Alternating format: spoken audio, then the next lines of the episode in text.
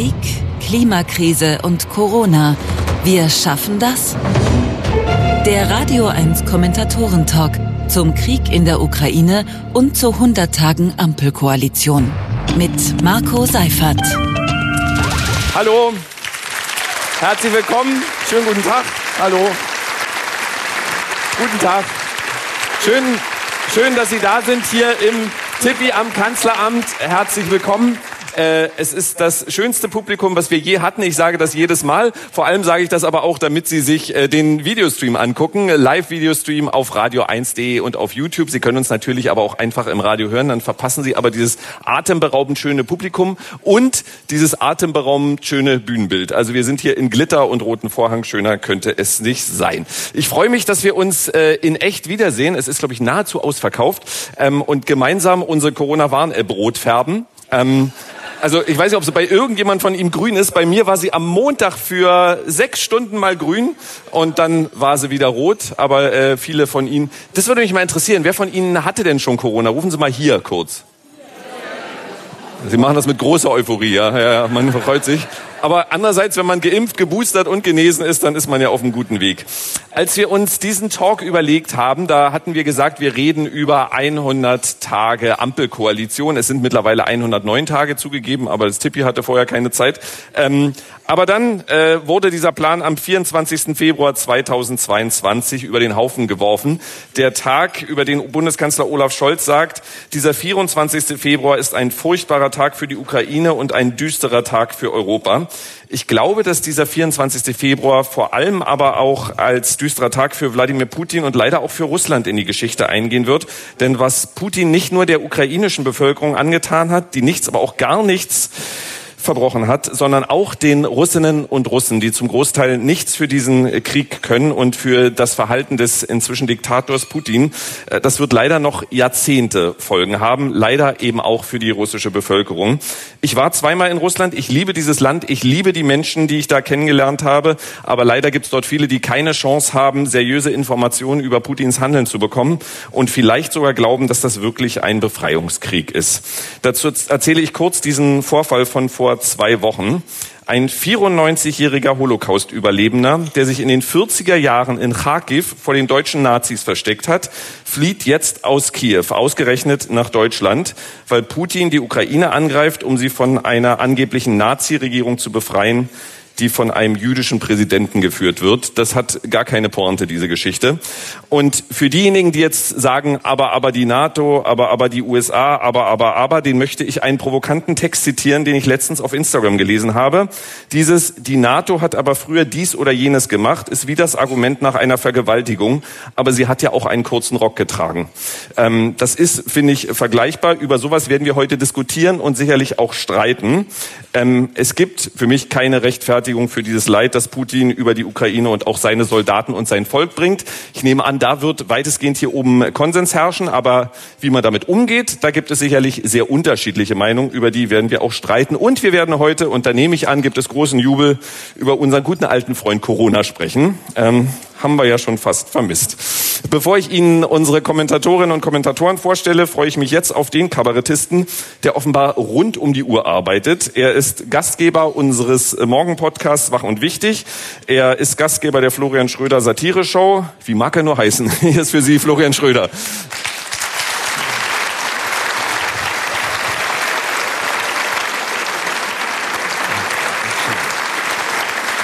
Toll. Dankeschön.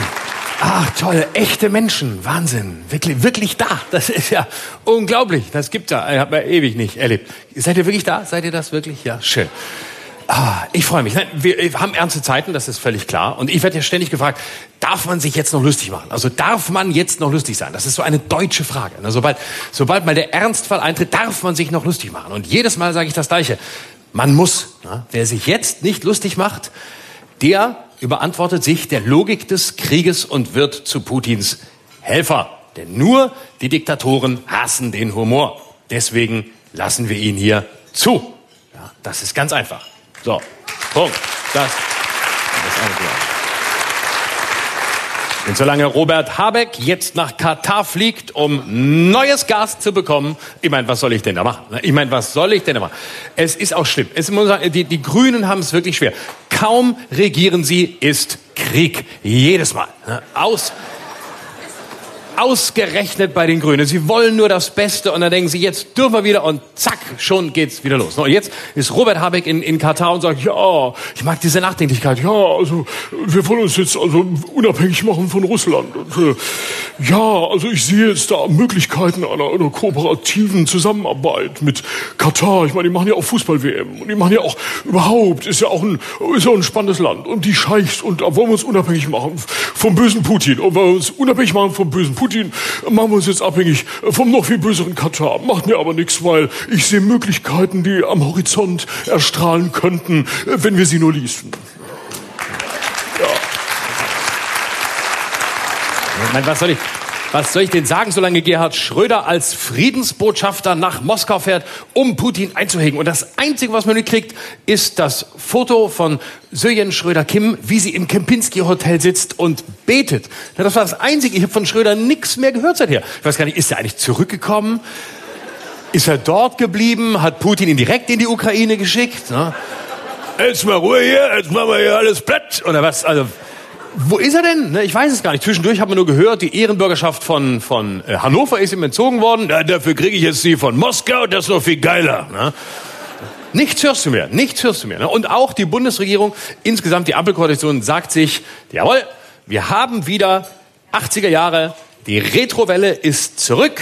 TV Total, wetten das, geh aufs Ganze und der Russe steht wieder vor der Tür. Zum Glück nicht für unserer, aber er steht vor der Tür und was macht die Ampelregierung? Sie macht mit und sagt, jawohl, wir machen Aufrüstung. 100 Milliarden Euro für die Bundeswehr. Es ist die geilste Idee überhaupt. Ne? Es ist die geilste Idee. 100 Milliarden. Ich persönlich habe ein bisschen Angst, dass die Bundeswehr wieder nicht mit dem Geld umgehen kann und sieben Drohnen kauft, die nicht fliegen und es trotzdem keine Unterwäsche gibt. Das ist was. 100 Milliarden von heute auf morgen und ich finde es schade, dass Olaf Scholz den Geldspeicher nicht ein bisschen früher gefunden hat. Aber gut, die Sachen, wo es jetzt früher nötig gewesen wäre, das waren natürlich auch so Kleinigkeiten. Ne?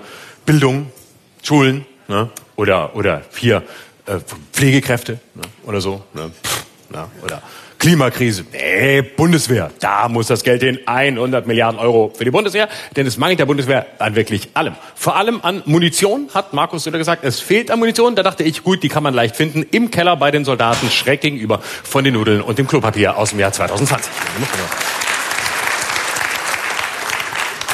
Es gibt nichts bei der Bundeswehr. Es wirklich, es fehlt an allem, außer an Reichsflaggen. Die sind ausreichend da.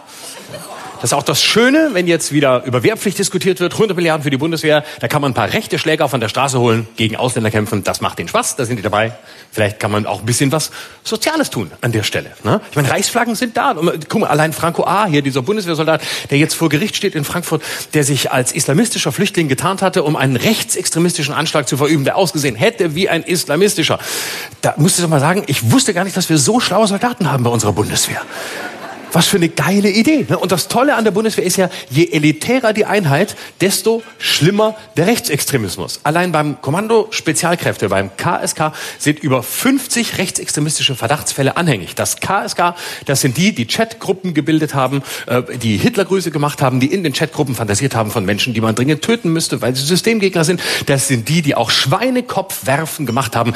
Ist eine sympathische Truppe. Man muss sagen, insgesamt hat das KSK mehr Skandale an der Hacke als 99 von 100 Punkbands. Ja. Und da muss man sagen, das ist doch schön, dass da einfach mal das Geld hingeht in die Bundeswehr. Das ist auch was zeitgemäßes. Ne? Befehl und Gehorsam, das ist, das passt auch ins 21. Jahrhundert. Ne? Äh, gut, wenn man jetzt mal in einer Eltern-WhatsApp-Gruppe von der neunten Klasse anfängt, darüber zu diskutieren, äh, wie man mit den jungen Leuten reden sollte und äh, was sie dürfen sollten, dann muss man sagen, wird's schwierig für die Bundeswehr. Ne? Also wenn du in der WhatsApp-Gruppe einer neunten Klasse dieses Thema aufmachst, dann weißt du, unser Luca, der weiß selber, was er will, der lässt sich nichts sagen. Ne? Jetzt stell dir mal vor, ne, diese Drohneneltern, und dann sind diese Kinder bei der Bundeswehr, müssen zum Beispiel Wehrpflicht machen. Und dann kommen die an und sagen, nee, Herr Oberst, also ich find's nicht gut, äh, wie Sie mit dem Luca umgehen. Ähm, auch immer das Gebrüll und dann die Befehle. Das ist ja von uns zu Hause nicht gewohnt. Wir haben schon mit zweieinhalb Jahren zu ihm gesagt, nee, du musst dich wohlfühlen, tu was für dich gut ist. Du musst lernen, auf dich zu achten. Echt? Finden wir nicht. Finden wir nicht gut. Ich verstehe das Konzept nicht. Wofür die 100 Milliarden? Ich meine, schon jetzt hat die Bundeswehr 52 Milliarden. Putin und seine russischen Truppen haben 60 Milliarden. Äh, die Ukraine wiederum hat nur ein Zehntel des äh, Wehretats, den wir haben. Also da bekommt äh, man ein Zehntel, also 5 Milliarden, nicht 50 Milliarden. Dafür halten die Ukrainer jetzt zehnmal so lange durch, wenn der Russe kommt. Der Deutsche dagegen wäre zehnmal so schnell platt, obwohl er zehnmal so viel Geld für die Bundeswehr ausgibt. Aber die ist einfach nicht einsatzfähig. Weswegen, wenn der Russe in Deutschland vor der Tür stände, man ganz klar sagen müsste, wir würden einfach nur bedingungslos kapitulieren. Das kennen wir schon. Und dieses Mal hätten wir immerhin nicht angefangen. Und das ist Nein, Ganz ehrlich, 100 Milliarden für die Bundeswehr, das ist doch opportunistischer Mist. Das ist Interventionismus. Man versucht den Menschen das Gefühl einer Sicherheit zu geben, die es nicht gibt. Ne? Denn äh, wenn Putin jetzt noch kommt in den nächsten Jahren, so schnell ist das Geld nicht so verteilt, dass wir wirklich wehrhaft sein könnten, wie es so heißt. Das ist einfach nur der Versuch, den Menschen das Gefühl einer Sicherheit zu geben, die es nicht geben kann. Und deswegen ist und bleibt es einfach Bullshit. Punkt. So.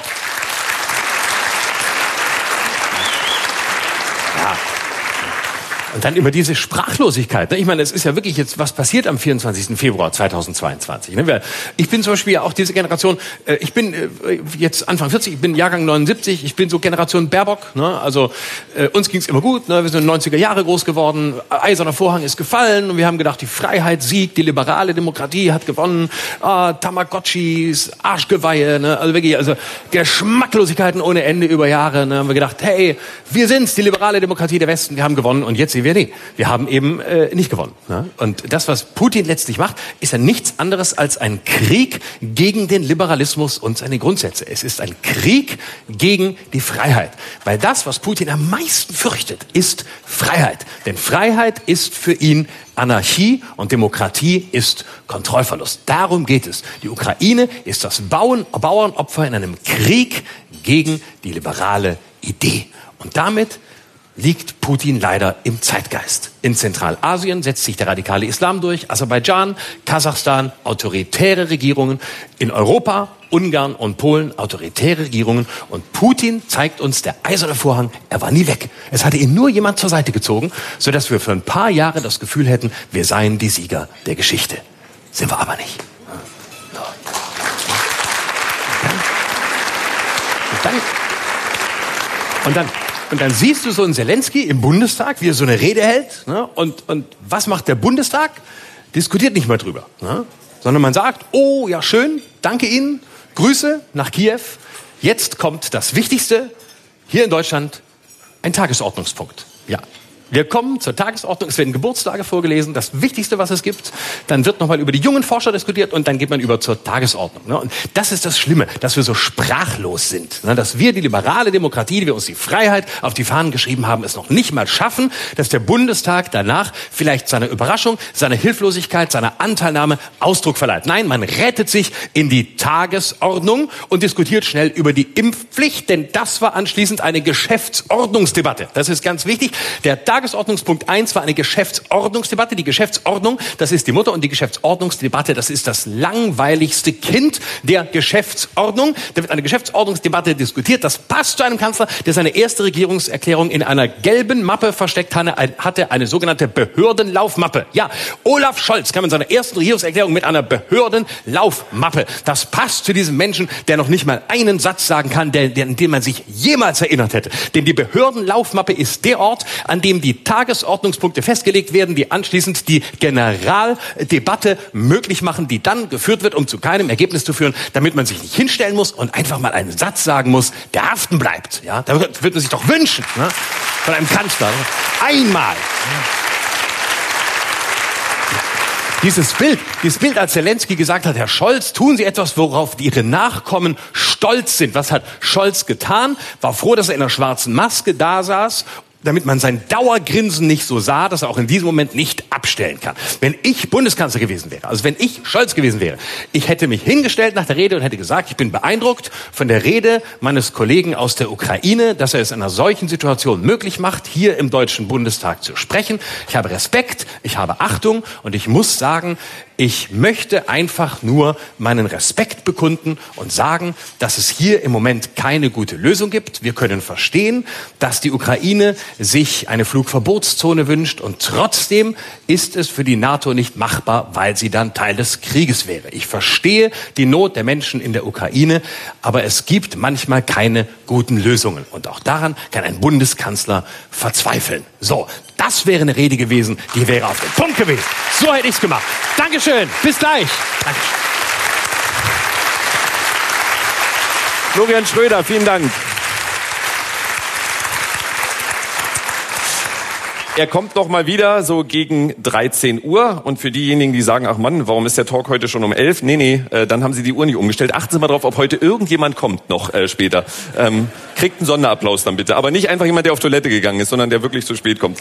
Ähm, jetzt ist Zeit für unsere Kommentatorinnen und Kommentatoren. Zunächst möchte ich Ihnen die Kommentatorin vorstellen, die Chefkorrespondentin im Hauptstadtbüro der Zeit ist, die einfach schon mal kommt. Ja, ja, ja.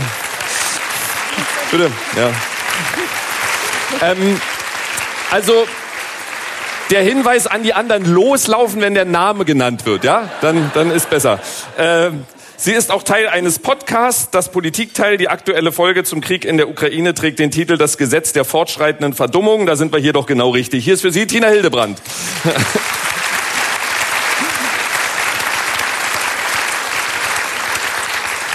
Auch wenn es zunächst merkwürdig wirken mag, über wirtschaftliche Folgen zu sprechen, wenn nicht weit von uns tausende Menschen im Krieg sterben, ist es dennoch in heutigen Kriegen richtig, darüber zu sprechen. Denn wenn Menschen hier ihren Job verlieren oder das Geld nicht bis zum Ende des Monats reicht, ist das natürlich besser als Krieg. Aber Hilfe ist trotzdem notwendig und darüber sollten wir auch reden. Deswegen freue ich mich auf die ausgebildete Bankkauffrau, die an der FU Berlin Geschichte und Philosophie studiert hat und Wirtschaftsredakteurin bei der Taz ist. Hier ist für Sie Ulrike Herrmann.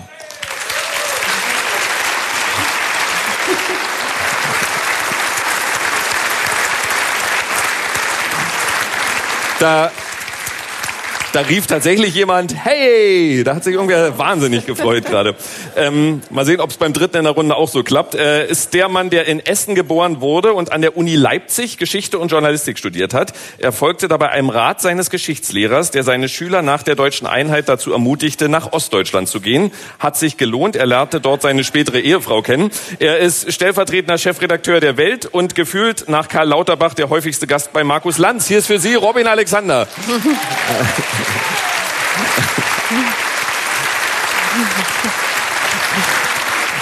Ha ha ha. Der kann Auftritt, war? Meine Güte. ähm, jetzt freue ich mich auf einen Mann, der direkt am Anfang von Putins Krieg gegen die Menschen in der Ukraine schrieb, die Ukraine muss jetzt dran glauben, weil Putin Krieg gegen die Demokratie führt. Auch im eigenen Land betreibt er seit Jahren einen immensen Aufwand, um den Funken der Demokratie immer wieder auszutreten. Er ist politischer Autor beim Spiegel und immer Donnerstagmorgen auf Radio 1 mit seinem Kommentar zu hören. Ich freue mich auf Markus Feldenkirchen. Du bist aber hier gar nicht gut in den Rücken. Nee, nee. Komplettiert wird die Runde durch den Mann, der gerade ein paar Monate Auszeit von der Öffentlichkeit genommen hat. Die Zeit hat er erstmal genutzt, um sich in Ruhe mit Corona zu infizieren. Über den Besuch von Wirtschafts- und Klimaminister Robert Habeck in äh, den Vereinigten Arabischen Emiraten und in Katar hat er geschrieben, dieses kollektive Koma in der Komfortzone der Ära Merkel, das wird jetzt wirklich auf eine brutale Art beendet. Das hat Habeck nicht verursacht, sondern er muss letztendlich aufräumen, was ihm da an völlig missratener Energiepolitik vor die Füße gelegt wurde. Ich freue mich auf den Kolumnisten der Berliner Morgenpost und Freitag Frühkommentatoren auf Radio 1. Hier ist für Sie Hajo Schumacher, Dr. Hajo Schumacher.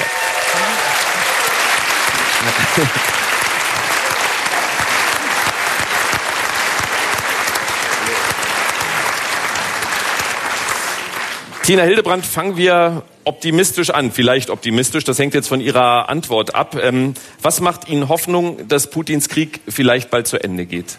Oh weia, das ist echt eine böse, böse Vorlage. Ehrlich gesagt, ähm, nicht sehr viel, weil da, also man, wir reden ja irgendwie alle ständig mit den Leuten, die mit Putin reden oder mit Leuten, die mit Putin reden. Und man muss ehrlicherweise sagen, es gibt im Moment keinen, der davon ausgeht, dass das sehr schnell geht und dass ähm, da sehr bald irgendwie eine irgendeine Lösung am Horizont ist. Tut mir leid. Mhm.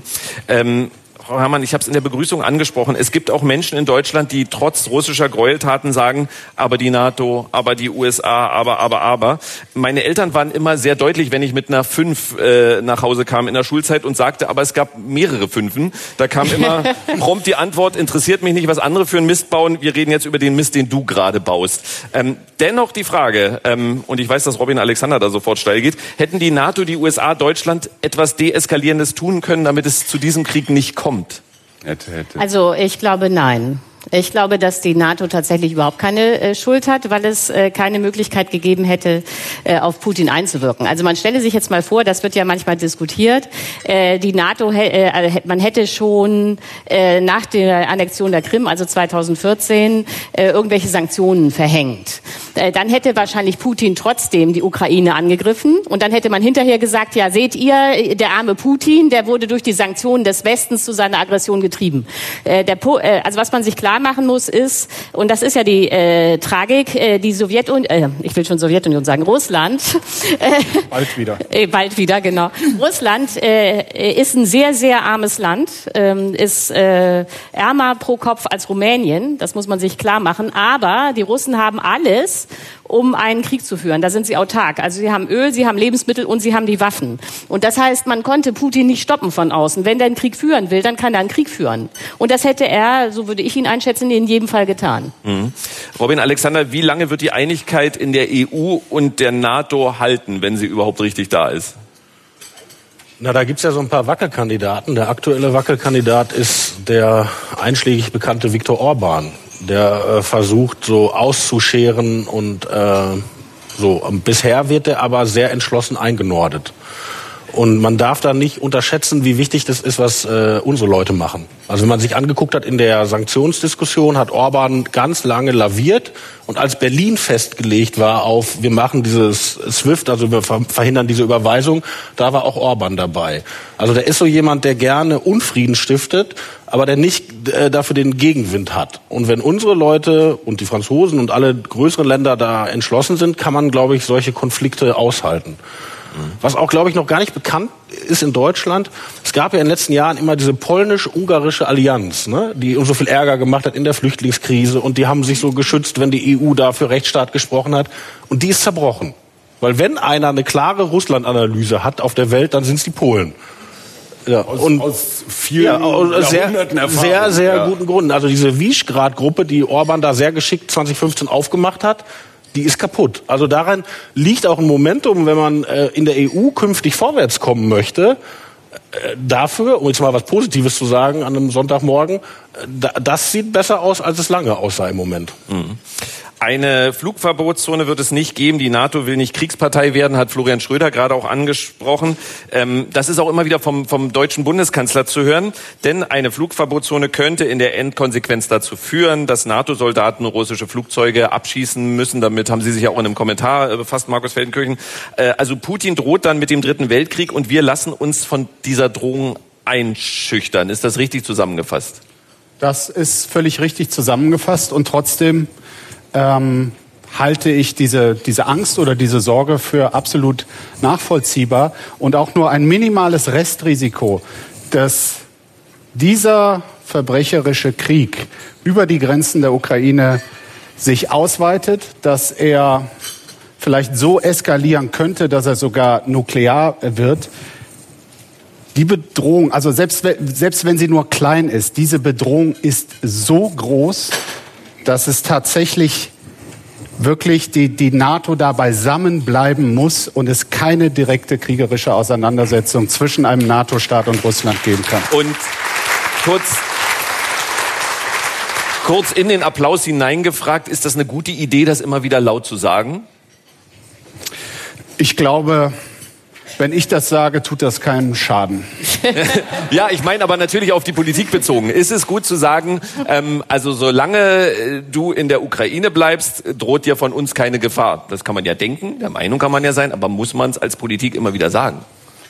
Ich finde schon, ja. Ich ja. finde das, ich finde das richtig. Ich glaube, die, die NATO tritt äh, insgesamt sehr gut, sehr vernünftig aus. Sie tut das, was sie als Verteidigungsbündnis tun muss. Sie verlegt Truppen, sie verlegt Gerät auch in die Anrainerstaaten, die äh, auch eine Höllenangst haben und ähm, das äh, zu Recht. Äh, und gleichzeitig scheint mir sowohl jeder Staats- und Regierungschef als auch der NATO-Generalsekretär so klug die, die Gefahr einer Eskalation äh, zu sehen und sich auch angesprochen äh, aufmerksam und ansprechend äh, zu äußern. Also ich kann da zumindest bisher nur den Hut vorziehen. Ganz unromantisch zusammengefasst, Hajo Schumacher, ähm, sagen wir und ich habe so den Eindruck, das ist weitestgehend Konsens und auch Konsens in diesem Land weitestgehend. Lieber lassen wir Ukrainerinnen und Ukrainer sterben, als dass wir selber in Gefahr geraten.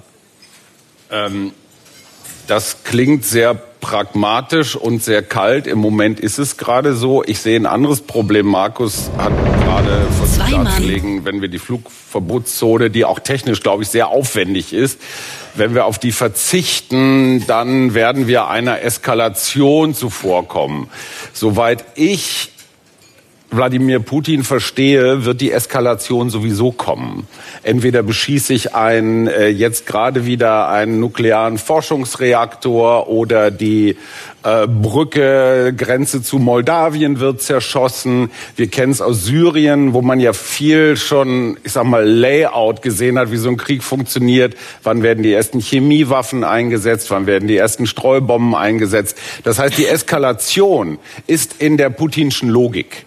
Äh, und ich glaube, rein als Schachspielender oder Spieltheoretiker ist es für die NATO, glaube ich, extrem wichtig, nicht immer nur Putin irgendwas machen zu lassen und dann zu reagieren, sondern zu sehen, dass man in die Vorhand kommt. Also irgendwann muss okay, die, die Vorhand, warum haben Vorhand wir, okay. warum haben wir Angst vor einem Atomkrieg, aber Russland nicht? Also ich finde eigentlich haben beide ungefähr gleich viel Angst. Warum kann man also diese, warum geht man diesem ewigen putinschen Drücken und Provozieren immer so auf den Leim? Aber was ist die Vorhand, also konkret? Das ist genau die entscheidende Frage und ich glaube, das, was Herr Zelensky auch fordert, dass man quasi die Sanktionen jede Woche eine Schraube weiter dreht. Ich weiß jetzt nicht wirklich, ob, ob das Flüssiggas vom Emir da so ein, so ein Schritt ist, aber wir sind ja gerade in der Situation, wo wir alle unser Leben überdenken im Sinne von, hey, sparen, Komfort und, und also Kram. Also wie viel Opfer sind auch nicht nur wir, sondern die ganze EU bereit zu bringen, damit man sagt, hey, Gashahn zu. Weil ich weiß, die Ulrike weiß das besser, aber diese Rubelnummer jetzt zum Beispiel, ja, wir lassen Gas und Öl nur noch in Rubel bezahlen. Kommen wir drauf. Ja, aber äh, ist, ist, das ein, ist das eine gute Sanktion, wenn man jetzt sagt, nö, wir zahlen weiter in Euro? Also, wenn ich da darauf, soll ich darauf direkt antworten? Ja, ich wollte es in einer Viertelstunde besprechen, aber da, da habe ich schon hier moderiert. Sag doch ein Wort. Ja. Ja, also ich, äh, also äh, äh, das ist wahrscheinlich eine Minderheitenposition, aber ich bin absolut dagegen, äh, dass wir auf Öl und Gas aus Russland verzichten. Und zwar egal, ob wir das in Euro bezahlen oder in Rubel. Denn der Punkt ist, dass äh, wir auf diese Energielieferungen existenziell angewiesen sind. Wir können die nicht ersetzen. Also wenn jetzt noch nicht? Nee, noch nicht. Ich meine, das, ich finde es immer gut, wenn jeder äh, ein Grad weniger heizt. Das ist schön. Nicht mehr baden übrigens. Nicht baden mehr baden, genau. wahnsinnig viel Energie. Also genau. nee, jetzt nicht. Einmal ich habe nicht gesagt nicht mehr waschen, aber nicht mehr baden. Ja, genau. Genau. Also ja. aber das, äh, also ich bin immer dafür, das würde das Klima schützen. Aber wir können nicht so viel Energie sparen, dass wir das, äh, die Energie aus Russland ersetzen können. Deutschland ist dazu 50 Prozent abhängig. So und wenn wir jetzt das, äh, die Energielieferungen boykottieren würden, dann wäre das Ergebnis hier, dass die Industrie zumachen könnte. Äh, denn äh, die Energie wird ja nicht nur verbraucht, wenn man äh, badet, nicht? sondern äh, große Teile gehen ja in die Produktion. Und dann hätten wir hier Arbeitslose oder Kurzarbeiter. Und dann würde ich denken, dass das nächste wäre, äh, dass die Leute keine Lust mehr haben, Ukraine aufzunehmen. Also die äh, äh Flüchtlings, äh, Flüchtlinge zu integrieren funktioniert am besten bei Vollbeschäftigung. So und der Punkt ist, also wir brauchen diese Energie. Und gleichzeitig kann aber Putin nichts, und zwar gar nichts, mit den Euros und den Dollar anfangen, die er selber einnimmt. Denn äh, mhm. das hat ja jetzt jeder mitgekriegt. Der Westen liefert absolut nichts mehr nach Rittersport Russland. geht noch. Rittersport kann man noch kaufen, weil die machen bei den Sanktionen bisher nicht mit. Ach wirklich? Ja, ja. ja dann sollten wir Druck auf Rittersport machen. Ja. Genau. Äh, aber sonst Renault, äh, die ganzen Ölfirmen, alle ziehen sich zurück. Das heißt, äh, diese ganzen Euros und Dollars, die äh, sammeln sich jetzt da in, äh, in Moskau auf den Konten und können nicht ausgegeben werden. So und äh, deswegen äh, ist es auch nicht so, obwohl man das jeden Tag in der Presse lesen kann, dass wir mit unseren Energieimporten diesen Krieg in irgendeiner Weise befördern würden, sondern das habe ich ja schon gesagt, aber ich wiederhole es nochmal, weil es mir wirklich wichtig ist. Der Krieg äh, äh, den kann Russland alleine finanzieren, nämlich äh, hat Waffen, hat Öl, hat Lebensmittel, aber sonst haben sie eben nichts. Ne? Das heißt, ähm, es gibt eine enorme Inflation, es gibt praktisch in Russland nur noch Zwiebeln zu kaufen, ich übertreibe nicht. Und das Land ruiniert sich ökonomisch gerade selbst. So, äh, also wäre das Quatsch, äh, also könnte ich ewig drüber reden, will bestimmt keiner. Aber äh, deswegen, äh, deswegen ähm, ja. ist das jetzt äh, mit den Energieimporten kein Problem. Wenn wir, ich weiß gar nicht warum, jetzt schon beim Thema Energie sind, ähm, ja. es wird ja gerne gefrotzelt, dass Robert Habeck in Katar und den Vereinigten Arabischen Emiraten Sollten wir da nicht erst noch eine Gegenrede zu machen? Ich meine, das war eine ziemlich... Also wenn es eine Gegen Gegenmeinung gibt... Ich bin immer, wenn, wenn sie es also, erklärt, denke ich immer, wird schon stimmen. Das nennt man in. ja, jetzt komm mal, Robin. Man muss dazu wissen, dass Ulrike Herrmann als einzige eine anständige Berufsausbildung von allen hier auf der Bühne hat. Sie hat eine Banklehre gemacht. Also ich, äh, es ist in der Tat so, dass ich hier ähm, vier Menschen eingeladen habe wegen Meinung und eine wegen Expertise. Danke, und, danke. aber Robin das Alexander man, mit Meinung. Das nennt man im politischen Berlin die Kompetenzvermutung. Ja. so, also äh, erstmal äh, hat, haben die russischen Waffen nichts mit unserem Geld zu tun. Das stimmt nicht. Diese Modernisierung der russischen Armee, die Gott sei Dank nicht so weit gekommen ist, äh, wie wir alle dachten, ist mit europäischem Geld gemacht worden und vor allen Dingen mit deutschem Geld. Unser Energiegeld hat diese Aufrüstung bezahlt, weil die haben ja nichts anderes. Also Russland verkauft nichts anderes aus Energie. Also diese Kriegsmaschinerie, die Sie im Fernsehen sehen können, haben Sie mit Ihren Energierechnungen bezahlt. So und jetzt ist die Frage, ähm, kann der jetzt das Geld nicht mehr nutzen? Und da folge ich dem äh, Argument der geschätzten Frau Herrmann nicht, weil es gibt ja für diese Sanktionen Schlupflöcher. Also die Türken machen nicht mit, die Israelis machen nicht mit, die Inder Schweiz. machen nicht mit, die Chinesen machen nicht mit. Und es gibt ja auch eine Menge Gangster in der Welt, so, und die nehmen alle gerne harte Währung. So, also der kann mit unserem Geld was anfangen. Das ist überhaupt keine Frage. Und der Move mit den Rubeln, der ist ja jetzt der Gipfel. Also, mhm. der hat jetzt gesehen, er kann diesen Krieg zahlen, äh, machen und wir zahlen weiter für sein Gas. Mhm. Also das ist ja schon mal ein Riesenpunkt für ihn. Und jetzt sagt er, ab nächste Woche zahlt ihr in Rubel. Ist eigentlich überraschend, weil sonst wollen die Leute ja immer harte Währung. Also dass jemand freiwillig Rubel nimmt, ist ja überraschend. Was ist das? Das ist eine politische Botschaft. Weil die deutsche oder europäische Sanktion, die funktioniert hat, war ja die Assets seiner Zentralbank einfrieren. Also das haben die mal richtig gut hingekriegt, die Europäer. Gesagt haben, du hast eine Menge auf der Kante von dem Zeug, wo Frau Herrmann glaubt, er braucht es gar nicht. Da kommst du aber gar nicht dran. Das frieren wir ein. Und jetzt sagt er so, Freunde, wollen wir mal sehen, das könnt ihr jetzt selber überweisen. Also er kann nicht mehr den Rubel stützen, weil wir seine Devisen eingefroren haben. Dann sagt er, jetzt könnt ihr den Rubel selber stützen, weil unsere Leute müssten ja Rubel ankaufen, um zu bezahlen. So, wenn das gemacht wird, und Olaf Scholz war ja erstaunlich schwammig, als er das in Brüssel sagte. Olaf Scholz sagte ja, soweit wir die Verträge überblicken, äh, sind die in Euro und Dollar und wir werden vertragstreu sein. Und die Verträge sind ja nicht mit der Bundesregierung, sondern mit den Energieunternehmen. Aber wie geht's denn aus? Wie geht's denn aus, wenn wir das nicht machen?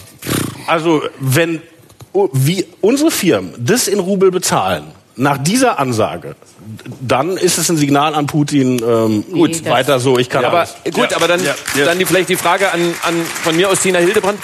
Das ist ja, ich weiß, Blick in die Zukunft, aber wie geht's denn aus, wenn wir es nicht machen? Wird Putin dann sagen, dann liefere ich nicht mehr? Kann er sich eigentlich auch nicht leisten? Die Vermutung ist, dass er es trotzdem liefert. Das ist aber, ich glaube, das wissen wir alle nicht. Das sind irgendwie Vermutungen darüber, wie es ausgeht. Aber ich finde dieses Argument mit unserem Geld, das klingt immer irgendwie gut und stark, aber das ist eigentlich die Globalisierung. Ne? Also alles wird mit unserem Geld und mit dem Geld der anderen gemacht und es hängt eben zusammen.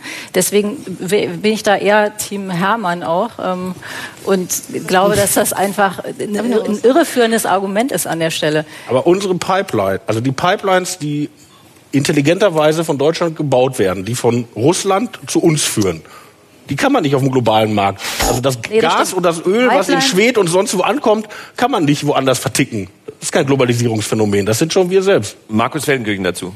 Ja, ich glaube, dass äh, Wladimir Putin schon noch weitere Abnehmer hat. Und ich würde ihm auch zutrauen, dass er äh, da bald, ähm, in, ich, ich, glaube, dass er in einer Stimmung ist, wo er sich wirklich im Endkampf gegen den Rest äh, der Welt sieht. Und äh, dass ihm da so rationale Erwägungen, ja, inwieweit würde das auch Russland schaden, wenn er da jetzt die Gasimporte, äh, weil wir eben zum Beispiel nicht auf diesen Rubeltrick reinfallen, ähm, dass er die wirklich stoppt. Ich würde ihm das zutrauen. Und das zeigt jetzt auch nochmal klar, im Nachhinein ist man immer klüger, aber diese deutsche Energiepolitik der letzten 30, 40 Jahre ist einfach verheerend gewesen, weil man sich nicht nur von äh, Wladimir Putins Russland abhängig gemacht hat, sondern eben auch so stark von fossiler Energie. Das ist ja das gleiche Problem. Wären wir tausendmal weiter mit der, mit der Energiewende.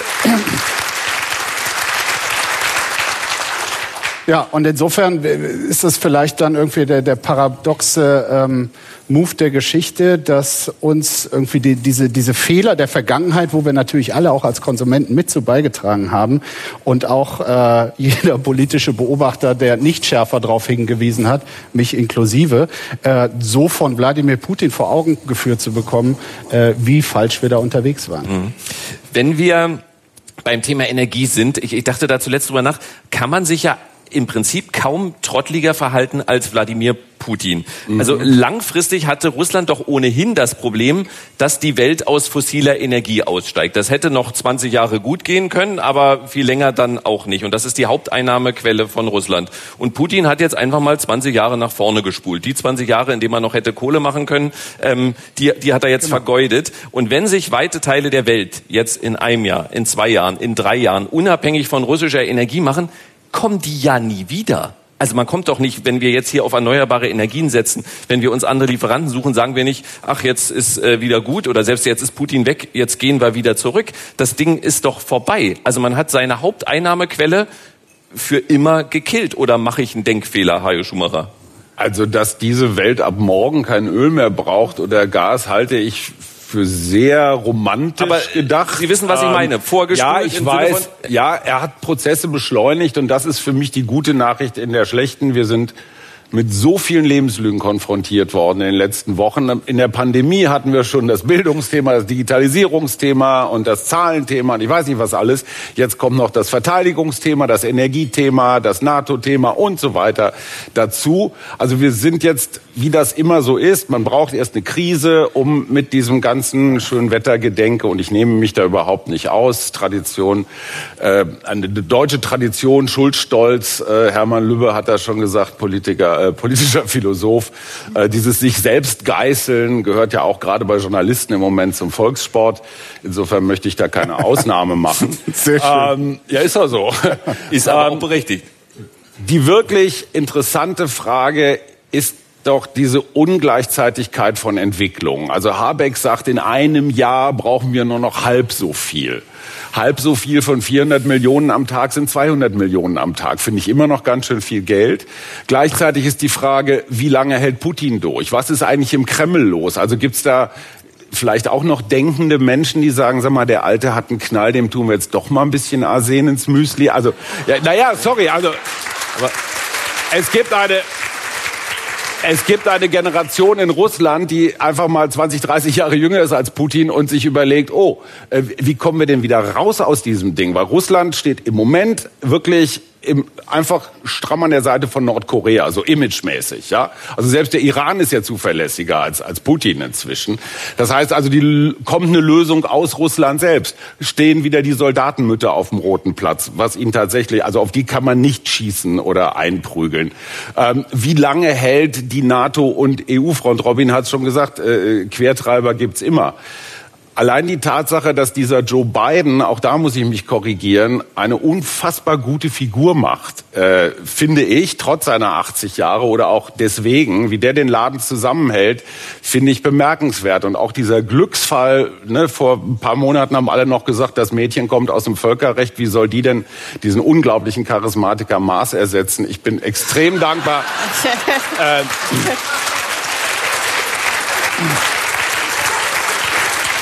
Ich Aber bin extrem ehrlich, dankbar ja. für Annalena Baerbock und habe größten Respekt. Ja. Aber größten Respekt, wie die sich nach dem, nach allem, was im Wahlkampf los war, so, du hast im Alleingang hier das miese Ergebnis zu verantworten, wie schnell die in diese Rolle angekommen ist. Und Habeck übrigens auch. Also diese beiden grünen Posten sind echt gut besetzt da dachte ich zuletzt dran und äh, da würde ich bei dem Energiethema noch bleiben. Also äh, es wird ja dann gerne gespottet, dass Robert Habeck da äh, ausgerechnet zu den ja nicht gerade Menschenrechten achtenden äh, Vereinigten Arabischen äh, Emiraten und nach Katar fährt. Ähm, also das muss man aber doch trotzdem kritisieren oder nicht? Müssen wir Doch. da jetzt ein Auge zudrücken? Natürlich muss man das kritisieren. Und das, was da auch von, also ich finde einerseits gut, wie, wie Habeck ähm, ist auch ein anderer Stil, auch völlig anders als Olaf Scholz. Kurzer Einschub an dieser Stelle, da fiel mir auf, ähm, da im Gegensatz zur Pandemie, wo Jens Spahn dann als letzter Masken bestellt hat und als letzter Impfstoff bestellt hat, haben wir jetzt einen, bei dem ich zumindest den Eindruck hatte, der hat gesagt, jetzt brauchen alle Energie, ich fahre da mal schnell hin. Das, das ist schon allein ein neuer Stil, dachte ich. Aber ja. ja. Wenn man das Energie von dort beziehen richtig findet, äh, hat er es vorbildlich gemacht.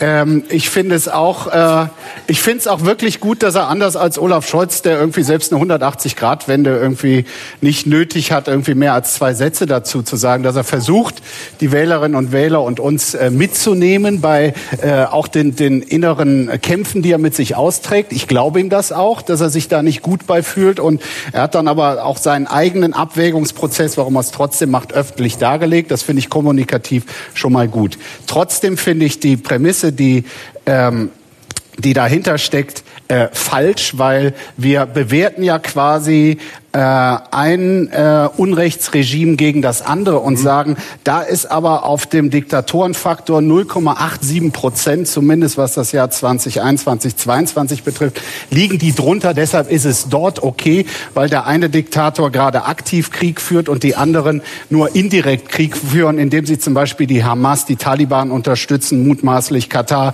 äh, auch den äh, islamischen Staat. Also ich finde, wenn man sagt, nein, wir wollen von solchen Leuten äh, als Handelspartner loskommen, wir wollen uns unabhängig machen, finde ich es grundfalsch, statt wenn uns der Russe den Hahn äh, zudreht, dann nach Katar zu fahren.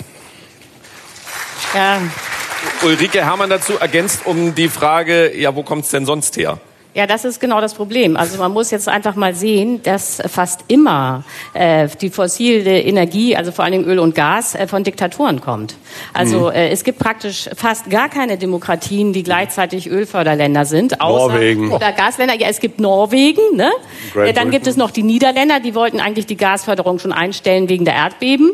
Und dann gibt es die USA, die aber ihr Öl und Gas vor allen Dingen selber äh, verbrauchen. Und mhm. dann noch Kanada. Und die Fracken und die Fracken, ja, und die das Fracken, Land das, die Umweltprobleme wollen wir gar nicht besprechen. Das heißt, es, es ist eigentlich so, dass die meisten Ölförderländer oder Gasförderländer sind Diktaturen.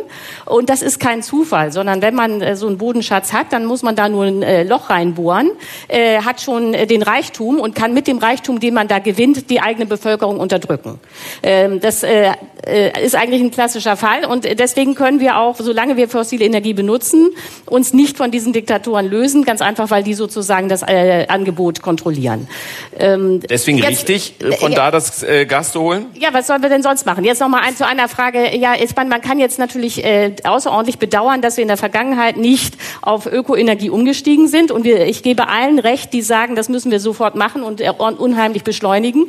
Aber ich finde, man sollte jetzt mal hier zur Kenntnis nehmen, dass wir im Augenblick praktisch überhaupt keine Ökoenergie haben. Also wenn man jetzt mal guckt, wie hoch der Anteil der Windenergie am Endenergieverbrauch ist, also an dem gesamten Energieverbrauch in Deutschland, dann sind das 5,4 Prozent. Solarenergie können Sie komplett vergessen. Das heißt, wir sind hier in einer Welt, wo wir noch weit mehr als 80 Prozent fossil äh, ähm, äh, fossile Energie benutzen. Das können wir nicht ersetzen. Und meine äh, Sorge ist übrigens, äh, diese ganze Rubelnummer, da könnte man lange drüber reden, ist aus meiner Sicht völlig unproblematisch. Meine Sorge ist eine völlig andere, nämlich dass, Russ, äh, dass, Russland irgendwann sagt, okay, wir können ja mit dem Euro und dem Dollar eigentlich nichts anfangen, wir kappen die Gasversorgung. Ganz kurz ja. äh, dazu. Ich, ich fände es auch noch mal was anderes, äh, der Deal mit Katar, wenn es kurzfristig funktionieren würde. Wenn man damit kurzfristig auch das politische Signal äh, Putin gegenüber setzen könnte, Importstopp, äh, in äh, drei Wochen, wir haben jetzt was anderes, das ist als Überbrückung okay. Aber da machen wir uns ja wieder langfristig von einer Diktatur und der Lieferung ähm, ähm, abhängig, weil das hilft ja kurzfristig gar nicht. Und in Deutschland gibt es überhaupt nicht diese Terminals, dass, um das dort eingekaufte Gas tatsächlich bei uns in Energie ja, genau. umzuwandeln. Insofern ist es eine langfristige Abhängigkeit, die da wieder abgege äh, eingegangen wird aus dem Moment. Aber Markus Feldenkirch, was machen wir denn dann?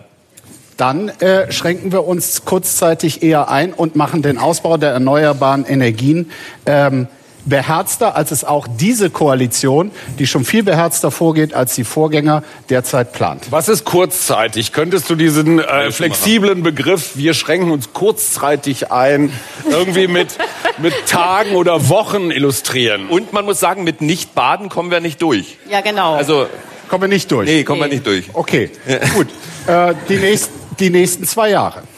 Die nächsten zwei Jahre soll sich also Olaf Scholz so Blut, Schweiß und Tränenmäßig äh, äh, irgendwo hinstellen und sagen: So, liebe Landsleute, jetzt alle mal Pullover an, Nein, äh, Fahrrad fahren ja daher muss, und Arbeitslosigkeit. Müssen wir direkt äh, auf unmittelbar auf das russische Gas äh, und Öl verzichten? Da bin ich ja eher bei Frau Herrmann. Wir ja. machen jetzt darüber, ob Katar das jetzt ersetzen sollte. Also vielleicht an Tina Hildebrand die Frage, die unlösbare Frage: ja. wie, wie, wie, lösen wir diesen? Also er, er ja. möchte nachvollziehbarerweise bekommt dafür auch Applaus, äh, möchte er keine zumindest langfristigen Verträge mit den Vereinigten Arabischen Emiraten mhm. und mit Katar.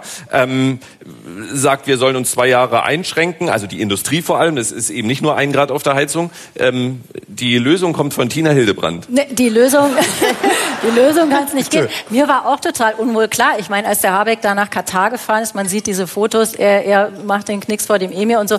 Da, man fühlt sich nicht wohl dabei. Man weiß, das ist auch ein Schurkenregime. Es ist aber ein Schurkenregime, was eben gerade kein anderes Land überfallen hat. Und ich glaube, die Frage kannst du nicht beantworten, ähm, wo wir es herkriegen. Und ich glaube, mit dem kurzfristig bisschen einschränken, das wird auch nicht funktionieren, weil auch diese LNG-Terminals, das dauert ja, bis die gebaut sind. Das wird jetzt gesagt, dass die gebaut werden. Es gibt aber schon Riesenwiderstände dagegen. Also das ist alles gar nicht so klar. Und ich glaube auch, das ist nicht mit dickem Pulli getan. Das wird wirklich, ähm, das wird Arbeitsplätze kosten. Das wird Und Arbeitsplätze kosten. Ähm, ja, äh, wenn in zwei Jahren, wenn in zwei Jahren Donald Trump wieder im Weißen ja. Haus sitzt, dann haben wir auf einmal LNG-Terminals und Donald Trump sitzt da an irgendeinem Regler. Ja, hey, uh, wow. Aber Robin Alexander, wie, wie, wie, wie gehen wir mit diesem Zwiespalt um? Also ich dachte gerade auf einmal, jetzt kann ich mich doch wieder auf die WM in Katar freuen. Das ist gar nicht mehr so schlimm. Die Italiener haben das einzig Richtige gemacht, sie sind ausgeschieden.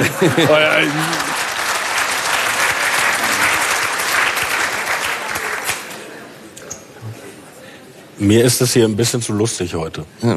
Tut mir echt leid. Aber ich bin bei der, ich, ich nee, wollte ja gar nicht zu der also Wirtschaft, ich, aber wir sind gerade bei der deutschen also Wirtschaft also in dem Fall. also wir haben doch jetzt uns auf zwei Dinge geeinigt. Das erste war, was Kollege Feldenkirchen völlig richtig gesagt hat, die NATO darf sich nicht in diesen Konflikt ziehen lassen. Wir machen keine, ähm, keinen Schutz des Luftraums.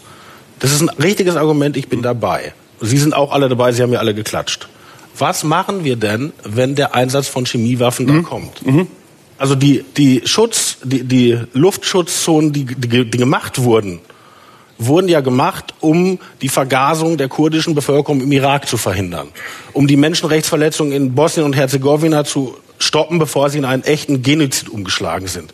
In Libyen wurde es gemacht, nachdem Gaddafi gesagt hatte, ich gehe nach Benghazi und rotte die Ratten aus. Also der Westen greift zu diesem Mittel, mhm. um im allerletzten Moment, um ein Menschheitsverbrechen zu verhindern. So, wenn wir uns jetzt darauf einigen, mhm. das können wir in diesem Fall nicht tun, obwohl es vielleicht in Europa stattfindet. Das wird ein unfassbar hart durchzuhaltendes ja. Ding.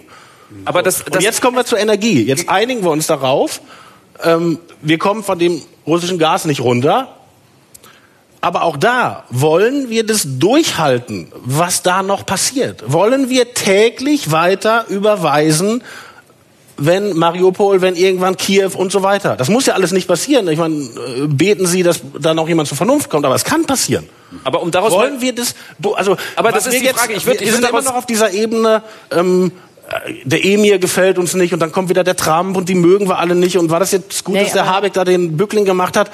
Wir sind in einer anderen Zeit. Ja, aber Robin, darf ich da einmal eingreifen? Ich sage das jetzt noch einmal. Äh, Putin braucht unser Geld nicht um seinen Krieg zu führen. Da ich gehen die Meinungen aber offen auseinander. glaube, Ja, aber dann müsste er das beweisen, weil zum Beispiel die Chinesen liefern keine Waffen an Russland. Das ist bewiesen. Und auch Indien und die Türkei liefern im Augenblick keine Waffen. Das heißt, es ist doch Quatsch, sich selber existenziell zu schädigen, um etwas zu machen, was diesen Krieg nicht beeinflussen wird. Ich, kann, ich gebe dir völlig recht. Dass Ulrike, man darüber er nachdenken weiß muss, was das. man macht, wenn da Chemiewaffen eingesetzt Ulrike, werden. bei- Aber das, äh, Ulrike, wenn, ja. bei, bei aller Liebe, die These, dass es Russland egal ist, was es für seine Energie einnimmt, diese These hast du exklusiv. Ja. Ja, und ich habe aber noch keine einzigen Stich, ich- also ich gebe zu, ich habe eine Minderheitenposition, die, ich habe sie aber nicht alleine und ich habe bisher noch keinen einzigen Beleg von irgendwem, auch nicht von dir, gesehen, dass jetzt China beispielsweise Waffen mit äh, jetzt, ne, jetzt an Russland liefern würde. Also- du hast recht, wenn du sagst, in der Vergangenheit wurden die Waffen, die Russland hatte, auch mit unserem Geld finanziert. Das ist aber die Vergangenheit. Es geht aber um die Gegenwart und Aber im Augenblick darf ich kann man also- antworten oder Ja, ich würde gern kurz was dazu sagen. Also, äh, wenn ich Frank Plasberg wäre, würde ich sagen, gucken Sie anschließend auf unseren Faktencheck, Check, weil ich ja, kann okay.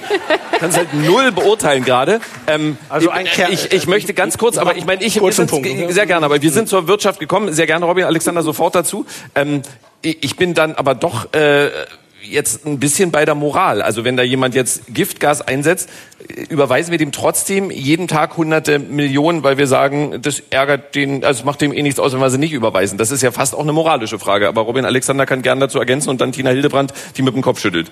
Also ein Teil der Sanktionen, die jetzt gemacht wurden, ist doch, dass Russland kein Hightech mehr bekommt. Ja? Genau. Also man, man denkt, wenn wir das jetzt nicht mehr liefern, dann fliegt irgendwann die Flugzeuge nicht mehr und dann kriegt er Probleme mit seinen Maschinen und so weiter. Und die Frage, ob das funktioniert, ist, ob es Schlupflöcher gibt. Ob ihm nicht Leute mit Tricks, mit Umetikettierung, mit sonst was das Zeug liefern. Natürlich, Und natürlich. dieses Zeug, das dann über Tricks und dunkle Kanäle und so, so werden ja Sanktionen umgangen, auch in der Vergangenheit. Es wird natürlich in Dollar und Euro bezahlt. So, also es, es tut mir leid.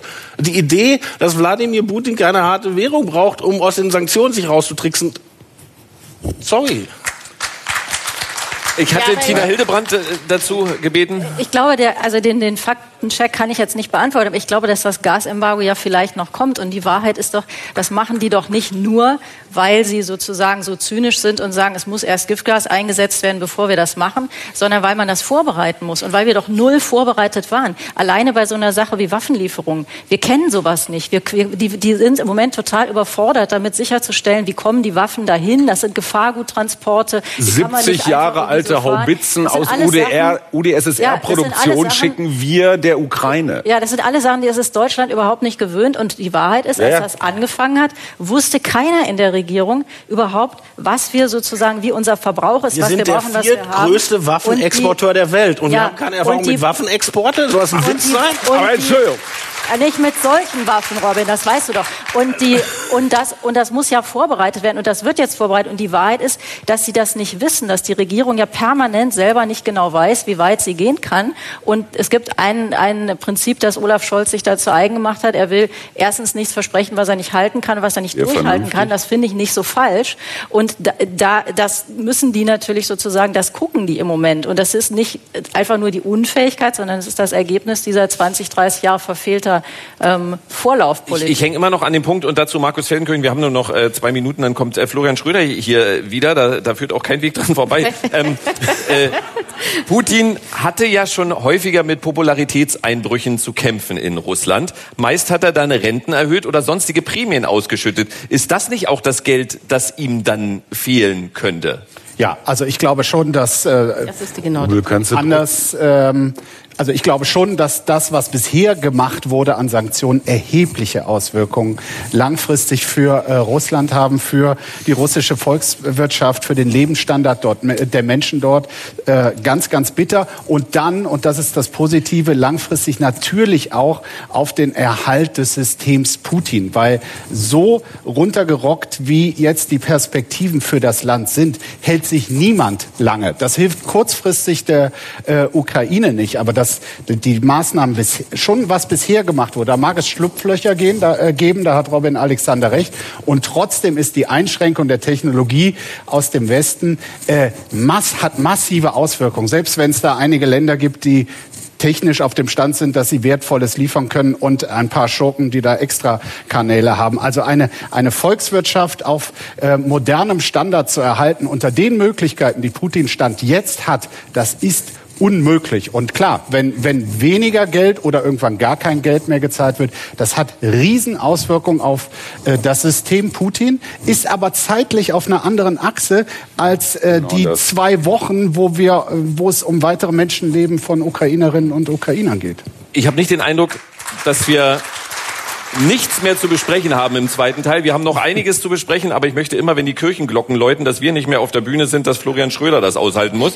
Und deswegen ist es jetzt soweit. Äh, hier ist nochmal für Sie äh, Florian Schröder.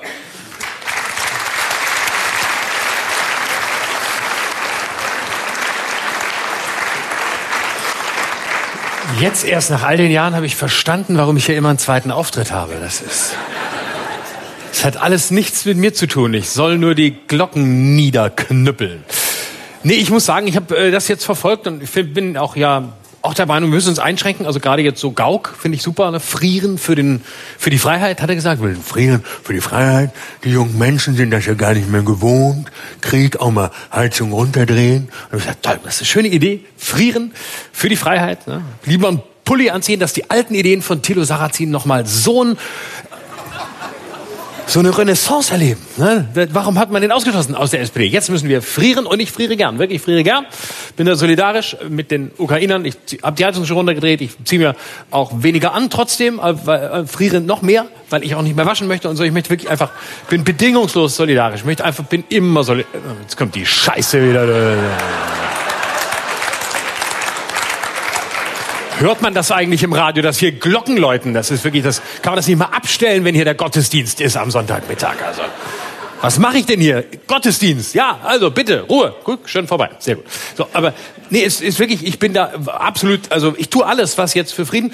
Früher habe ich gesagt, weil ich ja äh, auch immer auf der richtigen Seite bin, früher habe ich gesagt, hm, Putin muss man auch verstehen, ne? also auch mh, hm, die böse NATO, wir müssen auch verstehen, der ist auch, der fühlt sich unterdrückt, der fühlt sich eingeengt, habe ich früher gesagt, weil ich ein toleranter Typ war, weil ich immer, bin immer auf der anderen Seite, deswegen bin ich Komiker geworden, bin immer da, wo man, wo, wo man sein muss, wenn man äh, das Gefühl haben will, dass man dagegen ist. Ne? Das ist mir wichtig. Ne? Da bin ich immer. Ne? Ich bin ja auch bekannter Grünwähler, ne? ich bin linksgrüner Typ, ich wohne hier, Berlin, Prenzlauer Berg. Dachgeschosswohnung, schön, Avocado-Paradies, Fischgrätenparkett, wunderbar.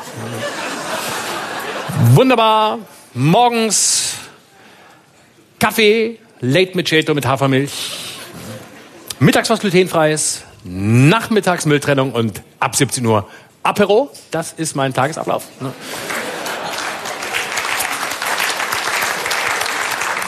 Und auf der richtigen Seite stehen. Ich habe die Russland-Fahne, Putin muss man verstehen, ausgetauscht durch die Ukraine. Fahne hängt jetzt da. Passt genau, Größe passt, Farben bisschen anders, hat mich schnell angewöhnt. Bin auf der richtigen Seite. Das ist das Wichtige und ähm, das ist ein gutes Gefühl. Also mich immer fragen, wenn ihr wissen, nicht wisst, wer stehen sollt, ich sag's euch. Nee, auch sonst jetzt äh, Corona-Maßnahmen und so. Ich für mich schwierig. Ich fand es eigentlich jetzt super, so die letzte Zeit muss ich auch offen sagen. So Corona, ich fand's also Lockdown super. Jetzt ohne Witz. Wenn die ganzen Hackfressen von der Straße. Du hast niemanden mehr gesehen und so. Ne? Ich fand es wirklich eine gute Zeit. Ne? Lockdown super. Auch, für mich auch ideal. Als, ich bin ja Komiker, Kabarett, ich bin ja Kabarettist, also ich bin kapitalismuskritisch. Ne? Ich war für mich super Lockdown, der Kapitalismus am Ende, äh, endlich alles. Lufthansa am Boden, Kreuzfahrtschiffe im Hafen, geil, endlich alles down. Ne? Tag und Nacht Netflix gucken. Gut, ist auch ein bisschen Kapitalismus, aber nicht so sehr. Ne? Laufen auf anspruchsvolle Sachen. Bei Lieferando bestellt, gut, ist auch ein bisschen Kapitalismus, aber sonst wirklich, für mich war der Kapitalismus am Ende super. Ich weiß, es gab auch Leute, die haben gelitten unter den Lockdowns. Ich weiß, so, was weiß ich, Familie, zwei Erwachsene, drei Kinder auf 50 Quadratmetern, aber da sag ich, da hab ich halt dreimal so wenig Kinder und dreimal so viel Platz. Das ist halt das Schöne. Und deswegen, mir ging's da gut. Ähm, ich habe mich an alle Regeln gehalten. Ne? Gut, klar, ich bin auch mal ausgeflippt. Ich habe auch mal Party gemacht, ja, was man nicht durfte. Ich habe ja auch einen Wolfgang Kubicki in mir, ich gebe es ja zu. Ne? Wolfgang Kubicki ist in Restaurants gegangen, während des Lockdowns habe ich nicht gemacht. Ich habe einmal, also nur einen Haushalt treffen durfte, drei getroffen. Und das war der wildeste Partyabend, den ich jemals hatte. Es war so wild. Ne? Es war so wild. Wir haben, wirklich, wir haben so 18 Uhr getroffen äh, und haben Getränke getrunken mit Alkohol drin. Also Bier mit Alkohol, müsst ihr verstehen, mit. Ne? nicht ohne mit. Und wir haben gegessen Pizza und, und haben dann geredet und dann später haben wir richtig Party gemacht. Wir waren so auf der Flucht von meinem Esszimmer in meinem Wohnzimmer und wieder zurück, so wie Bonnie und Clyde. Wir haben uns total wild gefühlt und so völlig ausgelöst. Ich habe irgendwann eine geraucht, gut auf dem Balkon draußen und äh, nicht auf Lunge und nur wenn Kaugummi in der Nähe war, damit es meine Freundin nicht mitkriegt. Aber sonst habe ich wirklich war, war wild. Am Ende endete der Abend in der völligen Ekstase. Wir haben Karaoke gesungen im Wechsel, die Toten Hosen an Tagen wie diesen und Helene Fischer atemlos durch die Nacht. Wilder kannst du nicht feiern. Ja, immer. Aber sonst klar, war ich auf der strengen Seite. Ne? Ich habe Fotos gemacht von Leuten, die Abstände nicht eingehalten haben, habe ich alles gemacht und gepostet auf Facebook, Namen markiert, gesagt, hier Drecksau, da. Ne? Ich habe immer gesagt, wer mich als Nachbarn hat, braucht keine Corona-Warn-App. Ich bin immer da. Also das war super. Ähm, klar, es gab auch schwierige Momente. Ähm, ich bin immer Karl Lauterbach gefolgt. Karl Lauterbach ist mein persönlicher Gott bis heute. Gut, jetzt als Minister gefällt er mir nicht so sehr, passt sich da der FDP an. Aber vorher wusste ich, wusste immer, wenn er sagt, ah, das ist noch viel schlimmer, also wir kommen nächste Welle, also wir haben wirklich keine Chance. Also wir müssen das alles halten. Und wieder, geil, ne? ich mag das auch so. Er ist ein bisschen wie ich, weißt du, also er ist, er ist, er ist hochbegabt, ich halte mich nur dafür, aber er hat so ein er kommt nicht ganz auf den Punkt, weil er so hochbegabt ist und dann muss mal also sagen, also, also, lass mich ausreden. Ne? Bei mir zu Hause, lass mich bitte ausreden. Ich habe Ihnen lange zugehört. Das ist wie ein Gespräch mit meiner Freundin. Ich habe Ihnen lange zugehört. Lass mich bitte ausreden. Aha. So. So dieser unterdrückte Intellektuelle, da sehe ich mich wieder, da finde ich mich wieder, da habe ich mich sofort zu Hause gefühlt. Ich fand ihn super. Ne? Auch so. Jetzt hast du Gesundheitsminister geworden, das habe ich gefeiert. Endlich ein Gesundheitsminister, der weiß, wovon er spricht, wenn er nicht vergessen hat, was er sagen wollte. Das darf man nicht, aber toll. Also wirklich Lauterbach super, auch ein guter Minister, äh, immer noch besser als die anderen. Ich meine, wenn alle so wären wie der, ne, da hätte man nicht immer die Impfverweigerer und so, ne? Äh, die Impfverweigerer, äh, die Impf oh, die Ungeimpften, mit den Ungeimpften müssen wir Verständnis haben. Ich habe das nie gehabt. Ich meine, der Scheiß Ungeimpfte machen alles kaputt, da muss ich kein Verständnis haben. Ne? Diese Heuchelei, Ungeimpfte, oh, wir haben Ungeimpften, oh, wenn die, die dürfen nicht. Ja, fickt euch Ungeimpfte, ganz ehrlich habe ich immer gesagt. Fickt euch, habe ich gesagt. Ja, immer dieses Hin und Her. Ne? Ich bin, ich bin, ich bin Impfdrängler gewesen. Weißt erinnert ihr euch, Impfdrängler? Ich war sofort da. Ich habe mich als mein eigener Vater verkleidet, bin hingegangen, habe gesagt, hier, Bitte impfen Sie mich jetzt, bitte hier, ich bin da, mein Sohn hat mich geschickt. Nein, Sie sind noch gar nicht dran. Doch, ich bin dran, ich bin schwer zu Fuß, bitte nehmen Sie mich dran, bitte, bitte, bitte. Haben die gesagt, einen Typen mit so einer beschissenen Jochen Busse-Parodie werden Sie gar nicht impfen. So. Und ich, ich finde es auch blöd, dass die Maßnahmen aufgehoben werden. Wir können heute Mittag offen sein. Lass mich das noch kurz sagen. Ich finde es ganz daneben, dass jetzt ab 20. März, sind jetzt mit ein paar Wochen Verzögerung, wird alles aufgehoben. Ich find, bin total dagegen. Ich bin total dagegen. Für mich hätten die Maßnahmen weitergehen müssen, ne, äh, weil ich, dass jetzt wieder jeder Arsch überall rein darf. Das kotzt mich an. Ne? Ich, jetzt wirklich, ich, ich bin Bahnfahrer, ne? ich bin leidenschaftlicher Bahnfahrer. Und jetzt wird alles gelockert. Ich habe so geliebt, ich saß immer im Bordrestaurant des IC. Denn das war 2G plus und der Rest des Zuges war 3G. Und ich habe nichts mehr gefeiert als diesen Moment aus der ersten Klasse, dieser ehemaligen ersten Klasse, diesem 3G-Prekariatshaushalt, wo alle Bumsbirnen sitzen durften. Ja? Rüberzugehen, über die Schwelle ins Bordrestaurant. Ich habe das so gefeiert. Ich bin immer kurz stehen geblieben, habe innegehalten und gedacht, so, jetzt machst du den Schritt. Und dann bin ich rübergegangen. Dann stand ich im Bordrestaurant und wusste, so, hier sind die Guten. Hier ist die Elite, hier ist 2G Plus. Und da wusste ich, jawohl, da stehe ich. Da wusste ich.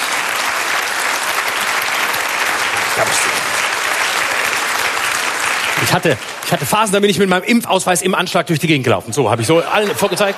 Hier, ich bin, ich bin, ich habe ihn, ich habe ihn, ich bin nur noch so durch die Gegend gelaufen. Ich habe das so geliebt. Das Moment, du setzt dich ins Bordrestaurant und da kommt jemand vorbei. Der Impfausweis? Ja, hier, bitteschön. Der Impfausweis? Ja, ich habe ihn hier. Der Impfausweis? Ja, hier habe ich ihn. Und dann wurde drauf geguckt, der wurde abgescannt. Ich habe das so geliebt, wenn so abgescannt wurde und so. Da kam schon der grüne Pfeil auf dem, auf dem iPad des anderen. Und dann, dann kam dieser Moment, mein Lieblingsmoment, wenn dann der Finger kam. Wenn der Finger kommt und dann so, und dann wird nochmal nach oben gestrichen und dann sehe ich jetzt gleich, sehe ich es vor mir, wie der andere sieht, drei von drei und ich denke, ja, that's me. Ah. Super, na, da können die Ungeimpften wegbleiben. Die haben einen Ungeimpften, haben nicht 2G plus, die haben nicht 3G, die haben 0G, nämlich 0G Hirn. Und das erkennst du das erkennst du daran, dass sie von 5G-Masten schwadronieren, mit denen wir alle überwacht werden sollen, damit uns Bill Gates zwangschippen kann. Angst vor Überwachung in einem Land, in dem die Gesundheitsämter per Fax erfahren, wer infiziert ist. Da musst du erst mal drauf kommen. Musst du erst mal drauf kommen. Meine Nachbarn übrigens im Prenzlauer Berg haben ihr Kind auf der Waldorfschule, die haben von Corona noch gar nichts mitgekriegt. Und zwar, weil die immer noch damit beschäftigt sind, Plakate zu kleben für die nächste Demo gegen die Masernimpfung. Dankeschön.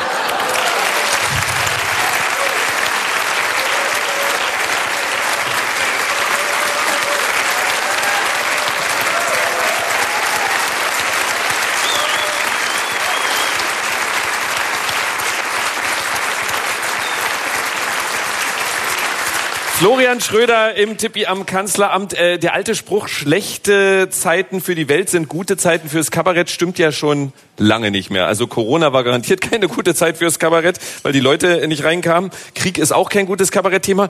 Wie schwierig sind denn diese Zeiten für dich als Kabarettisten? Ich äh, lasse mich auf das ein, was die Welt mir bietet und ähm, versuche dazu irgendwie die Worte zu finden, die mir angemessen scheinen. Insofern, ähm, ich äh, arbeite mit dem, was da ist. Ich habe mich nie hingesetzt und gedacht, oh, es könnte aber besser sein, oh je, äh, puh, jetzt kommt der Putin, wie doof. Es ist das da, was da ist und ähm, man muss es so rüberbringen, dass die Leute irgendwie noch Spaß dran haben. Und eine neue Bundesregierung ist ja im Prinzip eine gute Zeit für dich. Ich habe diese Woche den Podcast äh, Gemischtes Hack gehört und da sagte Tommy Schmidt äh, in einer, wie ich finde, treffenden Analyse, dass Robert Habeck immer so klingt wie jemand, der seit Jahren kurz vorm Aufstoßen ist. Mhm. Also so immer, so du denkst immer, lass es doch raus. Absolut, ja, ja, ja. ja. Ähm, äh, ist ja richtig, also, ja. ja. Teilst du diese Analyse? Ja, und ist auch diese Nachdenklichkeit, also auch dieser, diese Weltlast. Da merkt man, es ist der Literat, der, der leidet an der Welt. Und der, der, der kämpft um Formulierungen in dem Moment und denkt sich, Herr Seifert, äh, was soll ich Ihnen sagen? Äh, am Horizont äh, der Ferne äh, zeigt sich das nahe im besonderen Maß. Das gilt auch für Gas. Also ich weiß nicht warum, aber ja.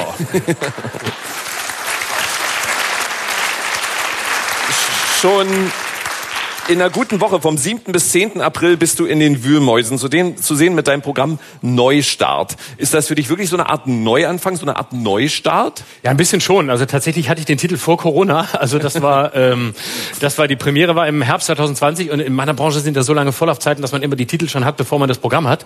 Und dann äh, habe ich damals gedacht, ach Neustart wäre doch gut. Und jetzt hat es tatsächlich so eine Bedeutung bekommen und äh, ich setze mich natürlich auch mit diesem Thema auseinander und es hat auch was, jetzt wohl wirklich wieder Menschen da sind, das hat ja auch was von einem Neustart. Das hatten wir ja ewig nicht. Also dass hier einfach das Zelt voll ist und Menschen Spaß haben, das ist... Äh und das parallel zu den höchsten Inzidenzen ever. Yeah! Ja, eben. Und, ja. ja. Vielen Dank. Erleben Sie in den Wühlmäusen 7. bis 10. April. Florian Schröder. Dankeschön. Dank. Danke. Danke dir, Marco. Vielen Dank für die Aufmerksamkeit. Dankeschön. Vielen Dank.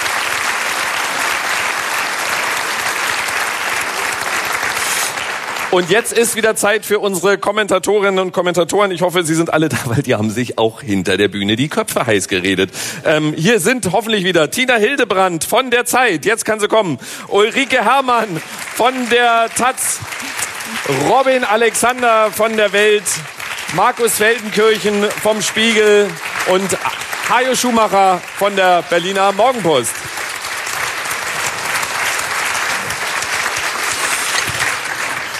Ich möchte dennoch, äh, also eigentlich wollte ich dieses Wirtschaftsthema irgendwann verlassen, aber an einer Stelle will ich doch bleiben und da fangen wir vielleicht mit Ulrike Herrmann an und dann regt sich Robin Alexander wieder drüber auf. Ähm, äh, Habe ich mich echauffiert, das tut mir leid. Nee, das, Nein, das, das, das wollte ich ehrlich gesagt. Deswegen, Kann ja auch besser noch. Deswegen, deswegen sind wir ja hier. Ähm, die, die Wirtschaftssanktionen, die verhängt werden, die sehen wir dann oft in Schlagzeilen, dass äh, Starbucks zumacht, dass McDonalds zumacht und ähm, das ist vielleicht auch äh, für jüngere Menschen auch ein Zeichen. Ähm, jetzt gar nicht, weil sie ständig zu McDonalds wollen, aber irgendwie ist hier die die äh, schöne neue Welt auf einmal weg. Aber wie spürbar oder ab wann werden diese Sanktionen richtig spürbar für die russische Bevölkerung, die, wie man ja leider immer wieder sagen muss, zum Großteil gar nichts kann für diesen Krieg? Ja, also die, diese Konsumsanktionen, also dass dann Prada-Taschen oder ähnliches ähnliches äh, McDonalds nicht mehr zu haben sind, das ist natürlich etwas, äh, was sofort äh, jeder Russe sieht und spürt, äh, was man aber natürlich äh, irgendwie überleben kann. Ähm, äh, wirklich gefährlich für die russische Wirtschaft, das hat Markus Feldenkirchen ja auch schon ein bisschen angedeutet, ist, äh, dass äh, letztlich äh, gar keine Investitionsgüter mehr in das Land kommen. Äh, man also diesen Maschinenpark, äh, den äh, Russland hat und der aus dem Westen kommt, nicht mehr warten kann. Und äh, besonders dramatisch äh, dürfte es beispielsweise in der der äh, Luftfahrt werden. Also es ist ja sowieso so, dass im Augenblick keine Flugzeuge mehr nach Moskau oder nach Russland fahren. Aber Boeing, ähm, oder man muss es anders sagen, alle Flugzeuge in Russland kommen aus dem Westen, äh, entweder Airbus oder Boeing. Und äh, diese Flugzeuge wurden nicht in Russland gewartet, sondern von den westlichen Firmen. Und Boeing hat zum Beispiel gesagt, sie würden die Flugzeuge nicht mehr warten.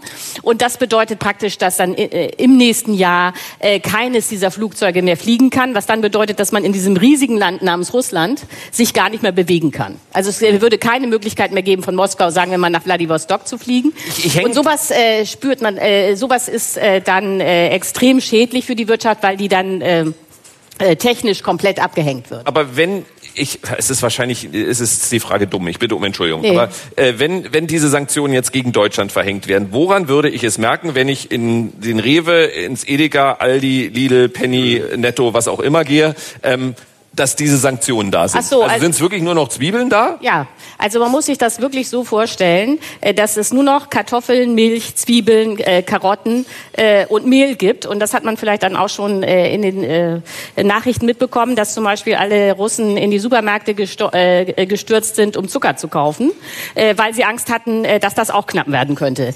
das führt natürlich diese Panikkäufe, dass dann jeder fünf Kilo Zucker abschleppt, führt natürlich dazu, dass es dann erst recht knapp wird. Kennen wir ja von hier, ja. Ja, ja nee, nee. Ebene, aber von hier. ja, bei uns war es Toilettenpapier, aber jetzt muss man. Jetzt ist Speiseöl. Äh, Speiseöl, ja, genau. Aber jetzt, aber man muss sich vorstellen, dass es in äh, Russland äh, praktisch nichts mehr zu kaufen gibt, außer die Grundnahrungsmittel. Also es muss, ist jetzt nicht so, dass irgendjemand hungern muss. Ähm, und deswegen kann Putin diesen Krieg theoretisch auch so lange durchhalten, weil die Grundnahrungsmittel sind da. Äh, Russland ist ja bekanntlich der größte Weizenexporteur der Welt. Aber jenseits von Zwiebeln, das darf man sich wirklich nicht romantisch vorstellen, gibt es nichts mehr. Und äh, selbst für Zwiebeln, Kartoffeln, Karotten und so wurden schon Höchstpreise festgelegt, weil es in Russland eine enorme Inflation gibt. Und diese Inflation ist auch durch nichts zu verhindern, weil äh, der Krieg äh, wird so geführt, dass äh, Putin ständig Rubel druckt wie das technisch geht, lasse ich jetzt mal weg, um damit seine Armee in der Ukraine zu finanzieren. Das ist ja total teuer, diese vielen Soldaten da jetzt durchzufüttern und überhaupt logistisch zu unterstützen. Mhm. Und wenn man aber ständig Rubel druckt, äh, es aber keine neuen Güter gibt, die produziert werden, äh, Krieg ist ja sowieso Zerstörung, nicht Produktion, hat man automatisch eine Inflation, die komplett außer Kontrolle gerät. Mhm. Und äh, um vielleicht letzter Satz, also ja. Putin ist genau jetzt in der Situation, in der Hitler 1939 war. Nicht? Da hat man auch ständig. Hat aber noch sechs Jahre gedauert. Ja, das ist der Nachteil. Aber ich würde jetzt, äh, ja, nein, ja, aber jetzt, äh, nein, ich würde. Das der letzte ist, Satz. Ja, letzter Satz. Äh, äh, wir haben, äh, man sollte nicht so tun, äh, dass, äh, äh, als würde die NATO nichts machen. Also natürlich gibt es keine Flugverbotszone, aber auf, auf dem Boden werden ja die äh, Ukrainer permanent unterstützt durch äh, Luftabwehrraketen, äh, durch Panzerabwehrraketen und das ist enorm erfolgreich. Also dass die. Ein letzter Satz wird durch Semikolen dann sehr Ja, lang, ja, genau. Ne? Entschuldigung. Aber dass die Ukrainer noch durchhalten, liegt ja an den Waffenlieferungen aus dem Westen. Ich, äh, was, was, was uns ja bewegt, also es gibt ja hier niemanden, der einen Hals auf die russische Bevölkerung oder so hat, mhm. äh, aber die Sanktionen treffen ja die russische äh, Bevölkerung. Äh, und die Hoffnung dahinter ist, das führt dann da irgendwann zu einer Revolution. Wie berechtigt oder unberechtigt ist diese Hoffnung? Vielleicht erst Tina Hildebrand, dann die anderen. Na, das scheint so zu sein, dass das wirklich sehr, sehr lange dauern kann, weil Putin ist ja jemand, der sich extrem abgeschottet hat. Es gibt, wir kennen alle diese Bilder von diesem wahnsinnigen sechs Meter langen Tisch. Er trinkt irgendwie das Wasser nur aus einer Flasche. Er hat wahnsinnige Angst vor Corona, aber glaube ich nicht nur und auch zu Recht. Und das ist genau die Frage, wenn so eine Situation eintritt, wer sagt's ihm denn? Ähm, und selbst die Oligarchen Oligarchen, die dann vielleicht sagen, das ist eigentlich nicht mehr das Leben, was wir uns so vorstellen, die gehen ja auch nicht dahin und sagen, äh, Wladimir, immer das, das läuft jetzt nicht mehr so gut. Und da, da ist es, glaube ich, man kann sich das gar nicht abgeschottet genug vorstellen. Und alle, mit denen ich in den letzten Wochen geredet habe, auch aus der Regierung, denen man natürlich immer genau diese Frage stellt, was ändert sich denn bei Putin? Die sagen, nichts ändert sich bei dem. Diese ganze Erfahrung, die er jetzt macht, hat wenig Einfluss auf ihn und das System ist sehr, sehr stabil. Also sein unmittelbares Politsystem. System. Markus Feldenkirchen, dann Robin Alexander. Wahrscheinlich müssten dann erstmal die Lebensumstände von Gerhard Schröder eingeschränkt werden, weil der redet ja immerhin noch mit ihm. Möglicherweise, man weiß es nicht. irgendeine genau. Weise erreicht. Ich glaube auch, also dieses darauf zu setzen, Okay, wir, wir machen es einfach mal ganz schlimm für die russische Bevölkerung, weil über drei, vier Schritte zeitverzögert kann auch drei, vier bis sechs Jahre dauern.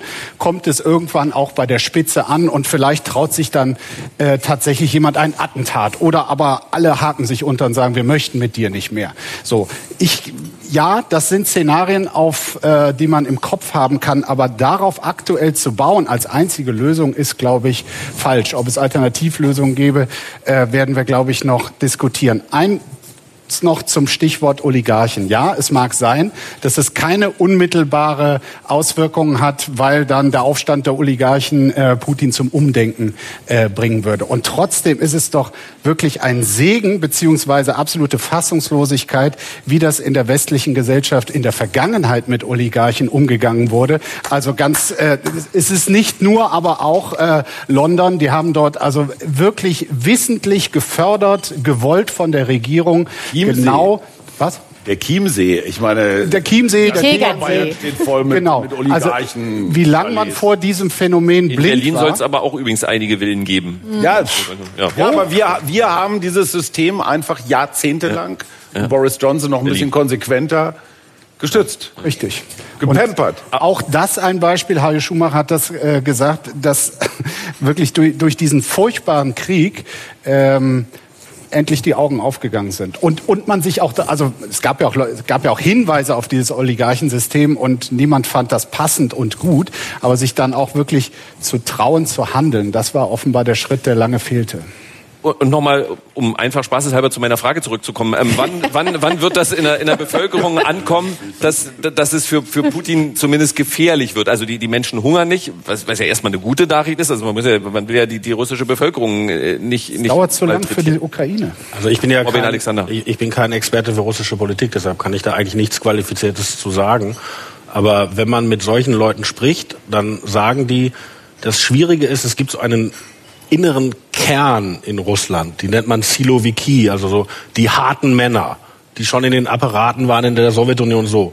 Und die Frage ist äh, sozusagen, wie sehr die sich von Leid der Bevölkerung beeindrucken lassen. Und da- das ist, glaube ich, von außen komplett schwierig zu sehen. Und was, was mich so ein bisschen geschockt hat, ich hab, hab, äh, kenne so einen Botschafter eines osteuropäischen Landes, ähm, der in den 80er Jahren in Russland ausgebildet wurde. Und er hat gesagt, ich habe außenpolitisch dieselben Lehrbücher gelesen wie Putin und das, was jetzt passiert, steht da nicht drin.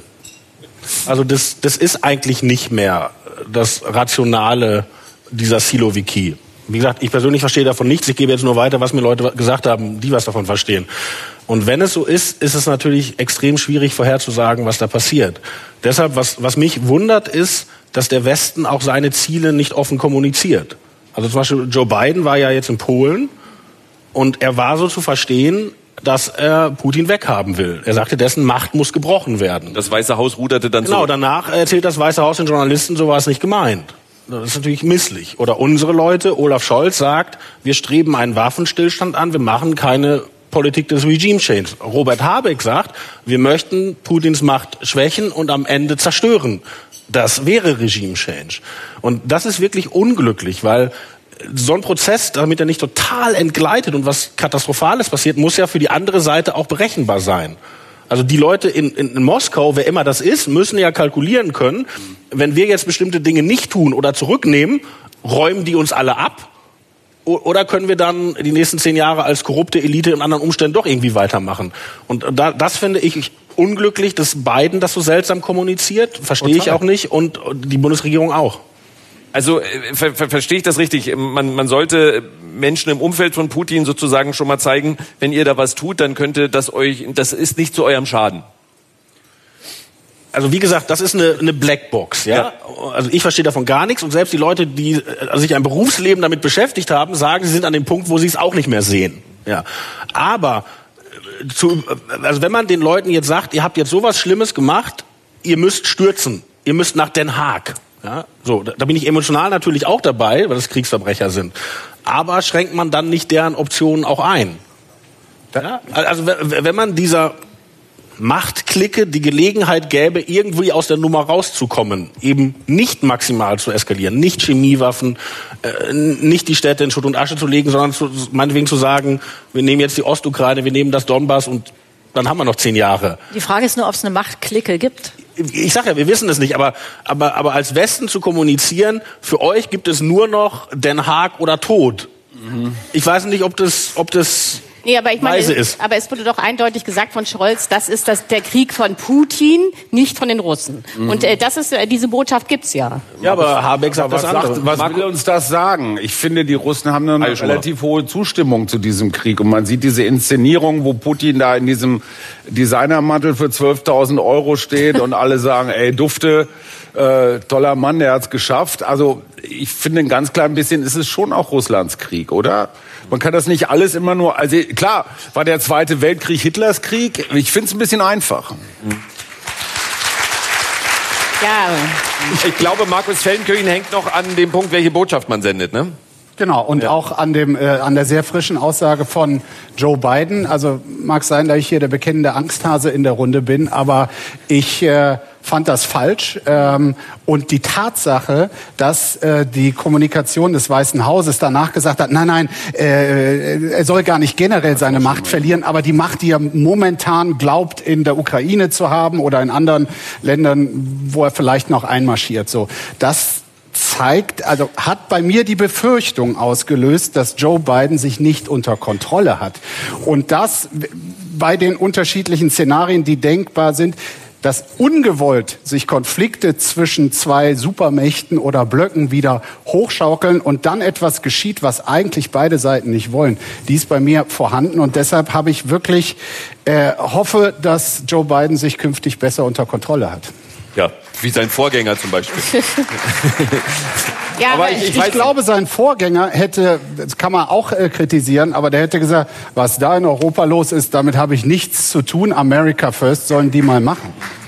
Das Ja, hätte die also ich muss, Situation äh, aber auch muss- nicht entspannt. Nein. Ich muss zugeben, ich war, habe das am Anfang genauso gesehen wie Markus, äh, dass ich auch dachte, Mann, warum sagt denn Biden jetzt sowas? Dann dachte ich aber, äh, das mag jetzt etwas überkandidelt sein, aber dann dachte ich trotzdem, nein, das war ja eigentlich ein schlauer Move von Biden.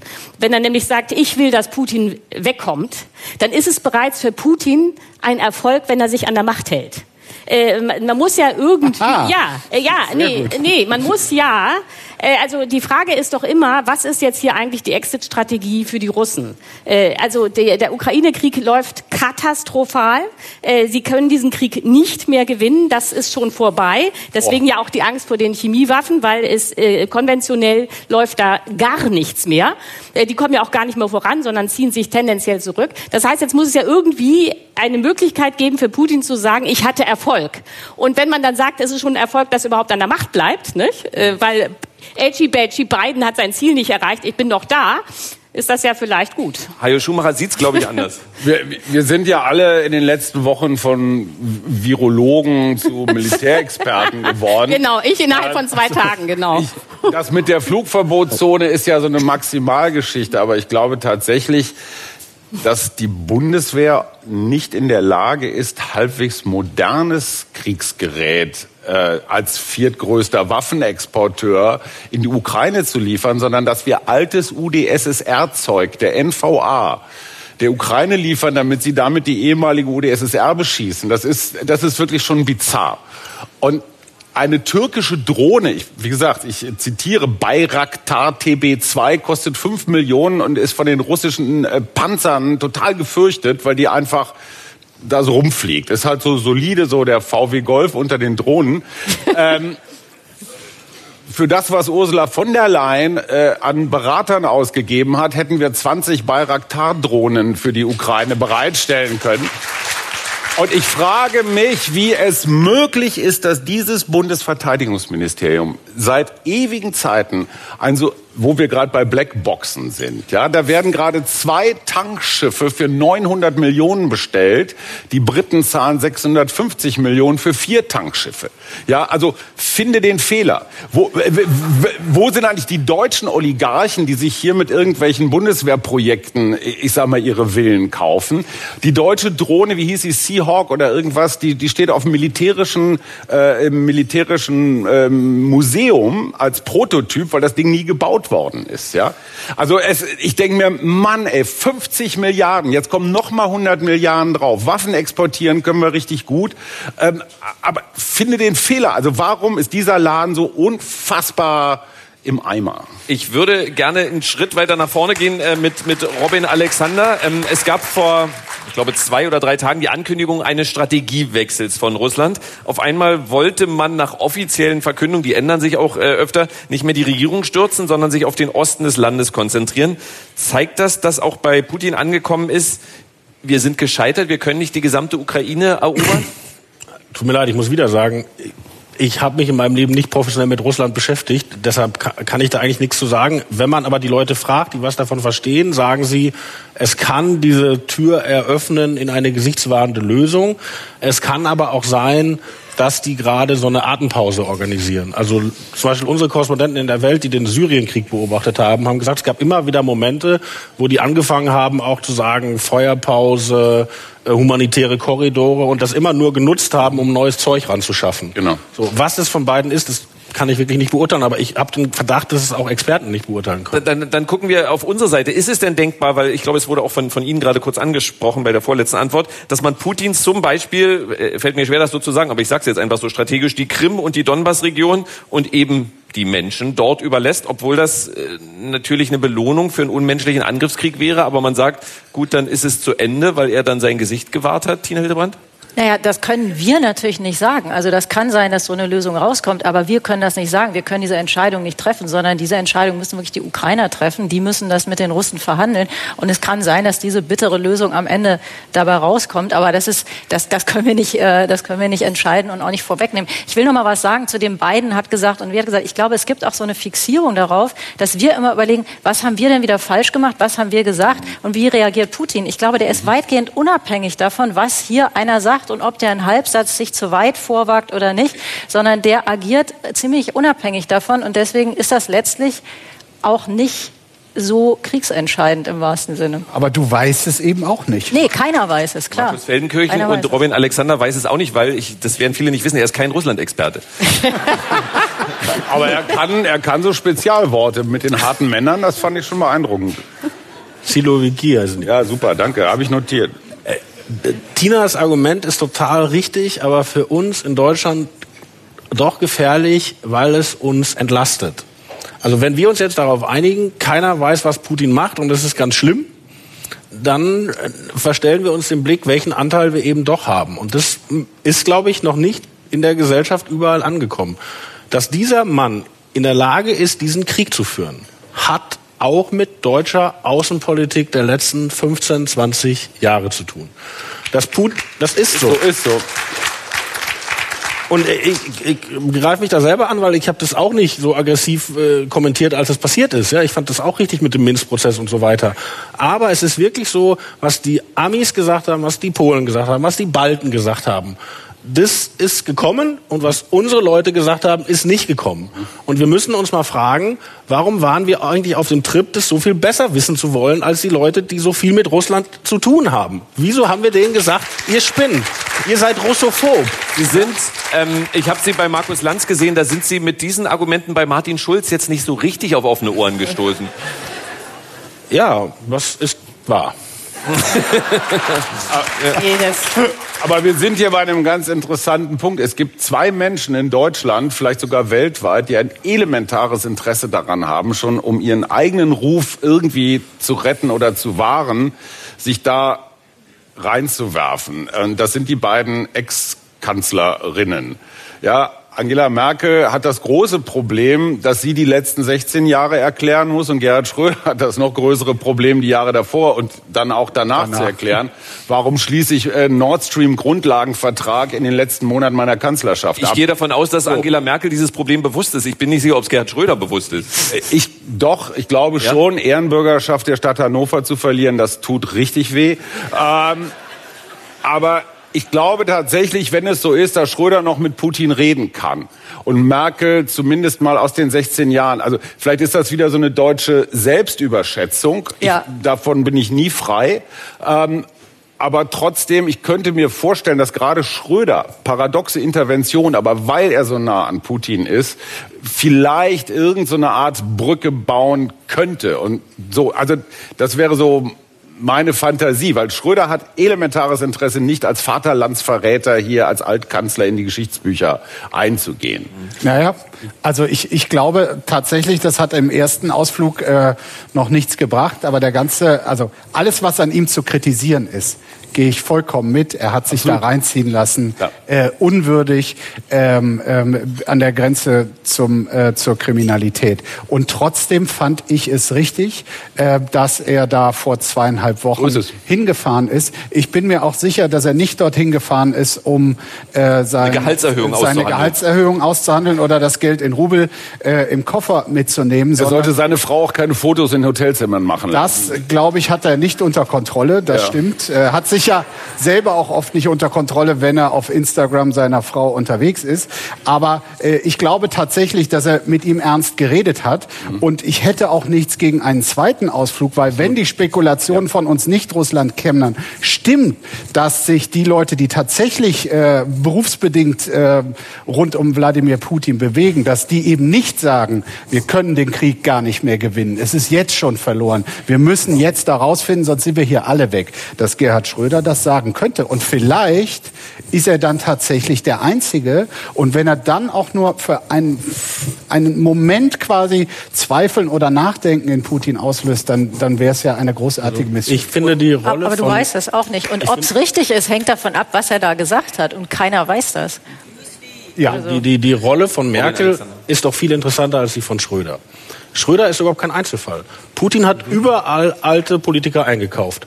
Es gibt einen äh, Christian Kern, ehemaliger Bundeskanzler von Österreich, der hat einen Vertrag gekriegt. Es gibt François Fillon, ehemaliger Präsidentschaftskandidat in äh, Frankreich, hat einen Vertrag gekriegt. Es gibt diese äh, österreichische ehemalige Außenministerin, die jetzt mittlerweile einen Rechtsstreit gegen ihr eigenes Außenministerium führt, ob sie einen äh, 50.000 Euro Schmuck, den Putin ihr geschenkt hat, behalten darf oder dem Österreich. So, also er hat sich einfach Leute gekauft. So und das sind Knechte. Merkel ist viel interessanter, weil Merkel hat sich nie kaufen lassen. Merkel hatte, hat wahnsinnig viel Ahnung von Russland. Merkel hatte immer ein total realistisches Bild auf Putins persönliche Motivation. Ja, aber hat der Bock auf die? Und, und wenn man Merkels, wenn man Merkels ehemaligen außenpolitischen Chefberater im Kanzleramt fragt, Christoph Heusken, sagt er mittlerweile auch öffentlich, ich habe immer von Nord Stream abgeraten. So, also was ist da passiert, dass wir Leute hatten, die nicht korrupt waren, total viel Ahnung von der Materie hatten und trotzdem die falschen Entscheidungen getroffen nee, aber ich meine, das ist das Interessante. Mhm. Nee, aber ich. aber es war, ging ja so ein bisschen der Kollegin Hermann, ob, ob, ob Merkel möglicherweise da eine Rolle spielen könnte. Nein, also ich glaube, dass äh, diese, also jetzt im Rückblick haben alle das Gefühl, es war falsch, dass man auf Russland zugegangen ist, dass man versucht hat, das Land äh, wirtschaftlich zu entwickeln, dass es äh, Zusammenarbeit gab. Aber ich glaube, das war richtig und das wird auch in Zukunft richtig bleiben. Also äh, äh man kann, äh, also die Frage ist ja, also was passiert, wenn der Krieg vorbei ist? Äh, das wird ja irgendwann passieren. Und dann kann es auf keinen Fall so sein, dass äh, Russland dann weiterhin weltweiter Paria ist, sondern man muss wieder versuchen, dieses Land äh, zu integrieren. Also das ist ja äh, und bleibt eine Supermacht und man kann jetzt nicht irgendwie das Ziel haben, dass äh, Russland äh, Nordkorea 2 wird. Also wenn die sich selber abschotten und selber nur Blödsinn machen, ist das was anderes. Aber äh, ich glaube schon, dass es die Aufgabe von Deutschland ist, immer wieder auf die Russen zuzugehen. Und das ist auch gar keine neue äh, ähm, Erfahrung der Deutschen. Also es äh, wird ja hier auch so ein bisschen gefragt, ja, warum, äh, äh, äh, warum kooperieren die Deutschen eigentlich permanent mit Russland? Äh, und das liegt an unserer Geschichte. In, in Wahrheit ist es so, die Deutschen, vor allen Dingen Preußen, machen seit 300 Jahren nichts anderes, als zu gucken, dass dieser riesige Nachbar im Osten irgendwie zufriedengestellt wird. Ähm, äh, das, äh, äh, also die Polen haben diesen Druck noch größer gehabt natürlich als unmittelbare Nachbarn. Zum Teil waren sie dann ja auch geteilt. Ähm, aber das ist sozusagen eine originär deutsche Aufgabe, zu gucken, dass man irgendwie mit den Russen weiterkommt. Ja, und auch die historische Erfahrung, ich dachte, dass die kommt, ähm, dass Deutschland natürlich nach 1945 nicht den Hauch eines Rechts gehabt hätte, in die Weltgemeinschaft zurückzukommen, ist aber passiert. Ja, genau. Also, aber, der, aber ich meine, es gibt auch diese Erfahrungen mit der Entspannungspolitik unter Brandt. Das war ja alles ein Riesenerfolg. Also, dass die Deutschen denken, äh, mit, in Zusammenarbeit kommt man weiter, äh, hat viele gute Gründe und die Gründe bleiben gut, auch nach dieser Ukraine-Erfahrung. Robin Alexander dazu und dann würde ich gerne noch zu einem anderen Thema kommen. Also ich glaube, es gibt niemanden, der an der politischen Debatte teilnimmt, der sagt, Russland soll jetzt Nordkorea werden, egal was da passiert. Was passiert ist, ist doch, dass eine wirklich gute Idee aus der Zeit Brandt, Egon Bahr, die war ja, mit der Sowjetunion haben wir jemanden, der sozusagen unser großer Antagonist ist.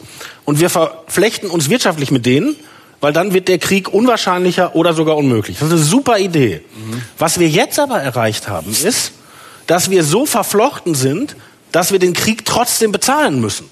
Ja, das ja und das ist die große Tragödie. Ja. Und, und das ist auch der Unterschied, wo die, die Branche Ostpolitik anders war, als das wir in den letzten Jahren gemacht haben. Also ich gebe Ihnen ein Beispiel. Wenn Sie in äh, Berlin Diesel tanken, dann ist dieser Diesel wahrscheinlich aus einer Raffinerie aus Schwedt. Und das Vorprodukt kam über eine russische Pipeline. Aber die Raffinerie gehört mittlerweile zum Teil Russlands. Die Gasspeicher gehören Russland. Also wir haben zugesehen, wie die sich tief in unsere Infrastruktur eingekauft haben. Über die alten Politiker, die sie eingesackt haben, haben wir schon gesprochen. Und dass das ein schwerer Fehler war, ein historischer Fehler und dass das auch was anderes ist als Brand und Bar früher. Das müssen wir realisieren. Also die beiden werden wirklich. Markus Feldenkirchen.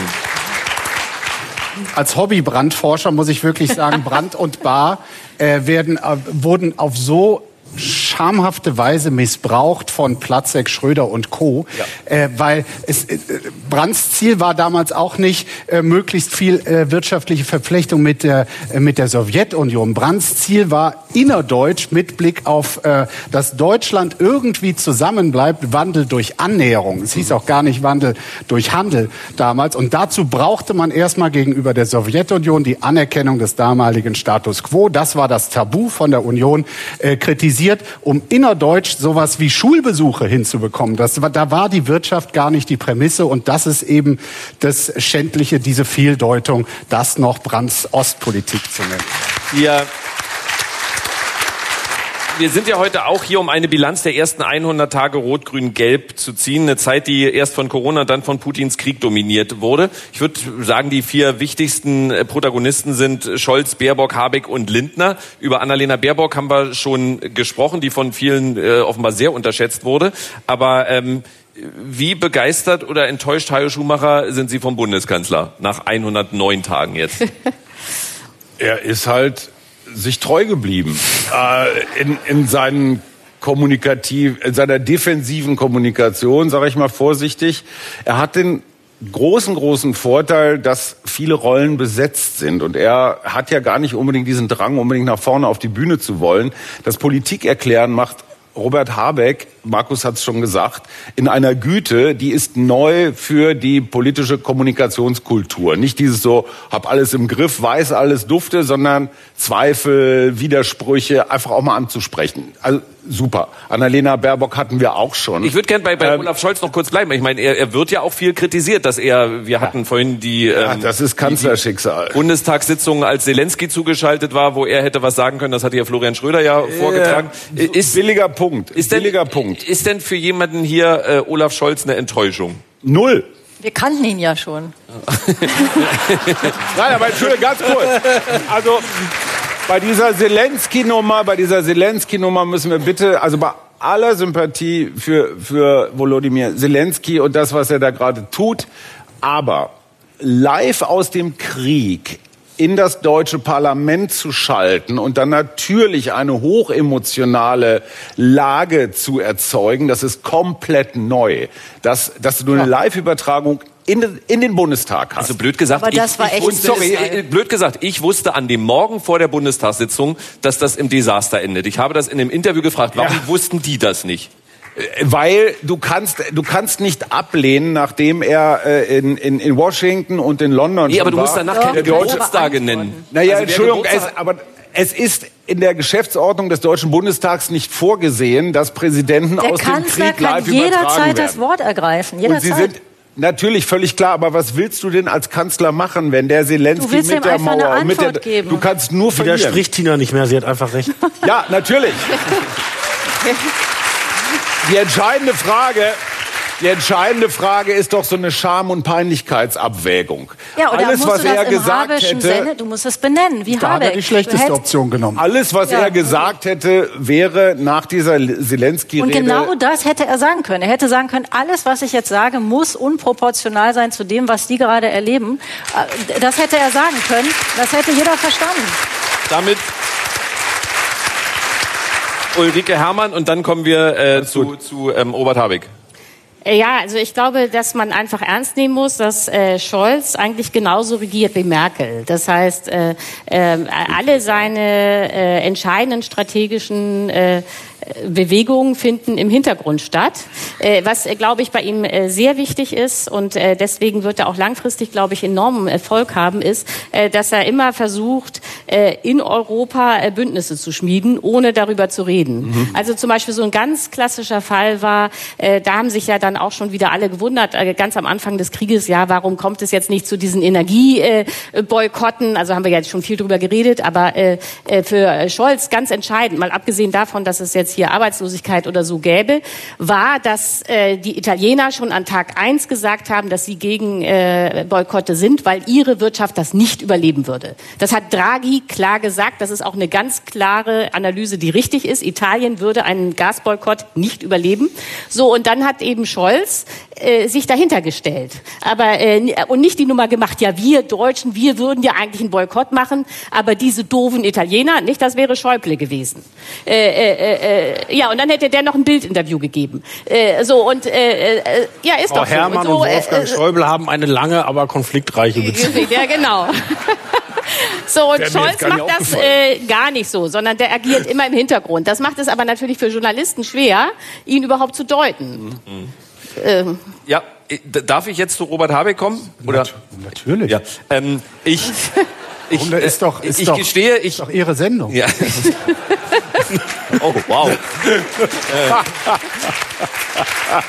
Ich gestehe, ich äh, folge Robert Habeck auf Instagram und gucke mir diese Videos an, in denen er Politik erklärt und bin tatsächlich beeindruckt davon. Man kann sich darüber lustig machen, aber ich verstehe es dann. Ob ich es richtig verstehe oder ob ich da manipuliert werde, weiß ich nicht, aber ich habe den Eindruck, ich Der verstehe eine es. findet Olaf Scholz super, der andere ist von Robert Habeck beeindruckt auf jeden Fall. Wo bin ich hier hingeraten? Ja, dann fragen wir doch Robin Du Alexander. kannst ja gleich Christian Baerbock, Lindner Baerbock findet ihr feiern. alle Lindner toll. ist klasse. Lindner, komm, dein Mann. Robin, Robin Schalten Sie Alex- auch nächsten Sonntag wieder ein, wenn das heißt kritischer Journalismus bei Radio 1. Ritter Hasse. Robin Wir können doch gerne über Frau Spiegel und Frau Lamprecht reden, Ich da stehe- kommen wir nee, zu ganz ich- anderen ich- ich- Urteilen. Auch klasse. Ich, es, ist ja, es ist ja meine Sendung. ähm, wir haben jetzt äh, Robin Alexander, 100 War das die ganze Zeit Satire? Robin ich dachte, Alexander, der meint das ich rufe Sie jetzt zur Ordnung. Ordnungsruf. Ähm, 109 Tage Robert Habeck, wie sieht Ihre Bilanz aus? Los, sag was Kritisches.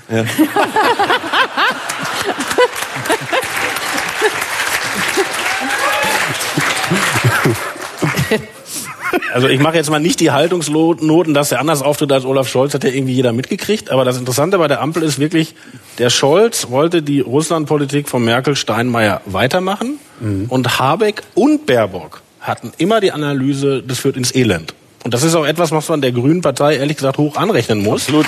Die haben das immer gesagt. Ich bin ja sonst nicht durchgängig Fan, aber in dem Punkt lagen die einfach richtig und die anderen lagen falsch. Und das Interessante war, dass dann, weil Scholz halt Kanzler war, die aber trotzdem den alten Stiefel weitergemacht haben, bis es fast nicht mehr ging. Also bis der Russe in der Ukraine stand, bis der polnische Ministerpräsident im Kanzleramt stand und ihm ins Gewissen geredet hat. Und dann hat Scholz in allerletzter Sekunde die Kehrtwende gemacht. Dann aber richtig. Also Scholz hat das gemacht, was Merkel schon 2014 nach der Annexion der Krim hätte machen sollen. Das war richtig. Das war eine Zeitenwende. Das hat Deutschland auch, man muss es so hart sagen, vor der internationalen Isolation im Westen gerettet. Nur danach haben wir wieder lange nichts gehört. Ich meine, er hat nicht zu Zelensky geredet, er war bei Maybrit Illner, aber hat eigentlich nichts gesagt. Du solltest was Und- Kritisches über, äh, über den äh, Wirtschaftsminister sagen, über den Habeck. Danke. Ja, damit das hier nicht Journalisten feiern die Grünen ist. Siehst du, schön, dass du mit dem Boot bist. Damals im Dann,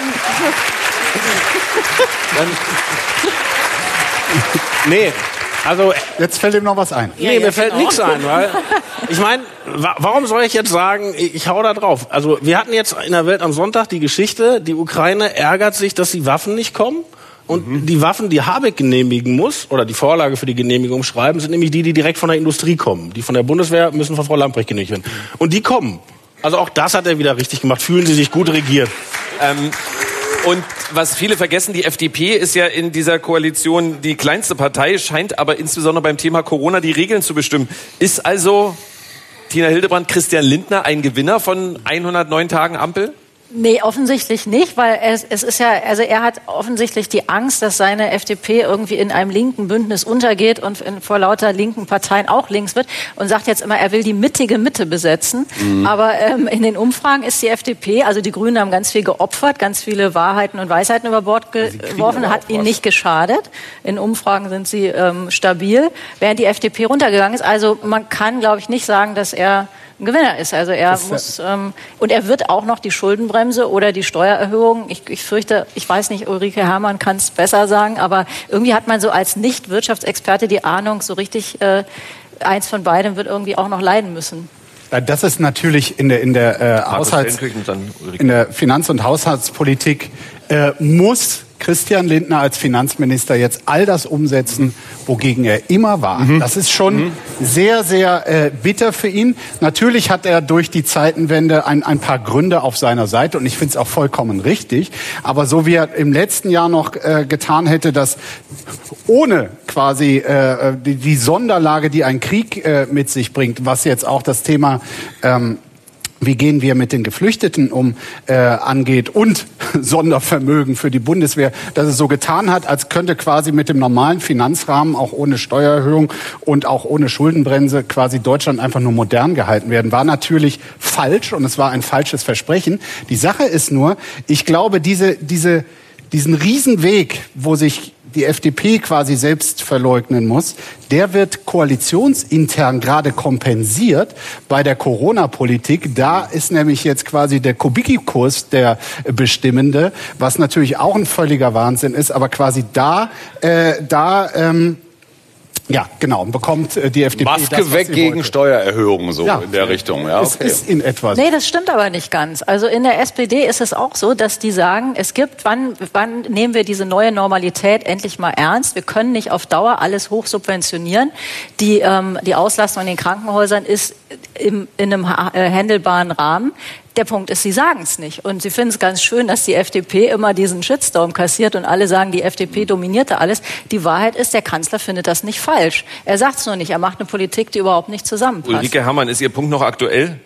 Äh, also ich meine, äh, es ist, ich wollte eigentlich nur sagen, es ist erstaunlich, dass die FDP äh, nicht besser dasteht. Und das zeigt, dass Lindner so nicht glaubwürdig ist als Finanzminister, weil es nämlich so ist, dass alle die FDP wählen, also die Unternehmer und zum Teil auch die neoliberalen Ökonomen und so, die sind ja dafür, dass man jetzt ordentlich Schulden macht. Also die sind alle dafür, dass man die Ukraine finanziert. Also die, die sind alle jetzt natürlich dafür, dass man Windräder aufstellt. Hat ja jeder gemerkt, dass man autark werden muss und so weiter weiter. Also es gibt eigentlich eine breite Unterstützung für Lindner. Der Kurs ist nicht äh, irgendwie umstritten, schon gar nicht bei Unternehmern. Und dass dann die FDP da nicht besser punktet, das zeigt eigentlich, dass Lindner als Figur nicht funktioniert. Naja. Ja, das ist jetzt wiederum eine sehr harte Kritik. Hajo Schumacher. Also das wirklich Spannende ist doch, dass diese ganzen Positionen, die vor fünf Wochen noch galten, jetzt irgendwie alle in so einer Waschmaschine sind und sich neu orientieren. Und der Begriff Zeitenwende, ich glaube, Markus hatte ihn mutigerweise genannt, diese Zeitenwende haben wir seit 9-11 praktisch jährlich. Ja, alles ist Zeitenwende. Fukushima war Zeitenwende, Trump war Zeitenwende, Finanz- und Eurokrise war Zeitenwende, Corona war Zeitenwende. Die Zeitenwende ist der Normalzustand. Und dieses zu begreifen, dass diese Kusch Kuscheligkeit der letzten, keine Ahnung was, 50, 70 Jahre, dass die vorbei ist und dieses neue Normal auch ganz viel damit zu tun hat, dass man als Finanzminister nicht unbedingt so rote Linien ziehen sollte, über die man dann im Kriegsfall stolpert. Das wird doch die große Kunst, also so eine gesellschaftliche Transformation, dass wir alle kapieren, das ist, also Corona war eigentlich nur die Vorbereitung für Ukraine versus Putin. Äh, und wir dachten alle, wir haben was hinter uns, aber ich glaube, wir haben noch irre was vor uns. Ja, plus der vielen Baustellen, die wir haben. Und sich da einmal ehrlich zu machen und zu sagen, ey, jetzt mal zwei, drei Monate frieren, dann ist der Drops gelutscht. Nein, hier fängt gerade etwas an. Hier wird nicht was beendet. Und das ist die Wende zum Weniger. Hajo Schumacher will uns mit guter Laune in diesen Sonntag schicken. Ähm, ich wollte eigentlich noch über Corona reden, dann aber nur noch an diesem einen Punkt darüber reden. Wird denn die allgemeine Impfpflicht noch kommen? Fangen wir mit Tina Hildebrand an.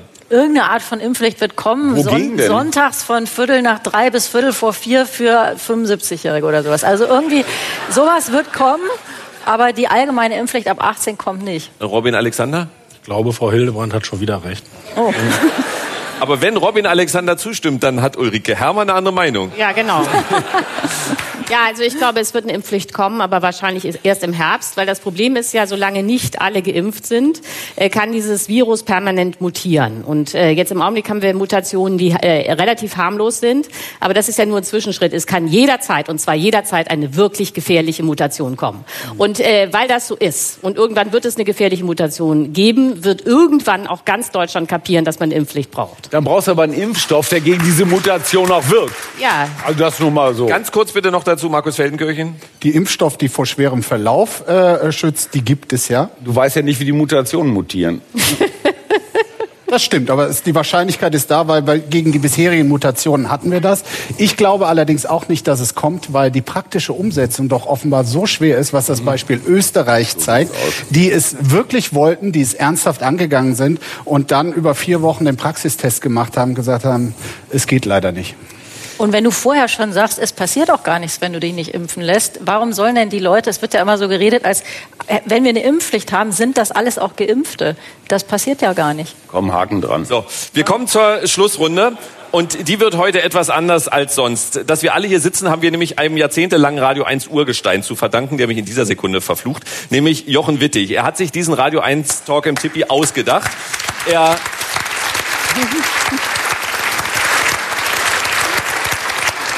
Er hat bis heute immer die Kommentatorinnen und Kommentatoren eingeladen. Das ist kein Vergnügen, kann ich sagen. Er hat im Hintergrund vieles organisiert. Bei Radio 1 ist er schon in Rente, aber den Talk hat er weiter betreut. Sicherlich wird er auch zukünftig eine wichtige Rolle für diesen Talk spielen. Aber heute hatte er wohl zum letzten Mal die sogenannte Federführung, die ich nicht mal habe hier. Ähm, er erlebt den Talk immer hinter der Bühne, so auch heute. Aber die heutige Schlussrunde möchte ich ihm widmen. Das hört er jetzt hinter der Bühne. Deswegen bekommen heute alle den gleichen Halbsatz. Äh, Jochen Wittig werde ich vermissen, weil Ulrike Herrmann. Äh, weil ich niemanden kenne, äh, der so schön lästern kann. Äh, und äh, ansonsten sehe ich voraus, dass er demnächst äh, Bürgermeister von Hameln wird. Robin Alexander, Jochen Wittig werde ich vermissen, weil. Ich bin ja heute erst zum zweiten Mal da, deshalb kann ich ja nicht für jahrzehntelange Zusammenarbeit danken. Aber als ich letztes Mal da war, sagte er, ich darf wiederkommen, äh, weil Nikolaus Blume wäre zu teuer geworden. das fand ich sehr witzig. Ihr, krieg, ihr kriegt Geld? Das hat mir nie jemand gesagt.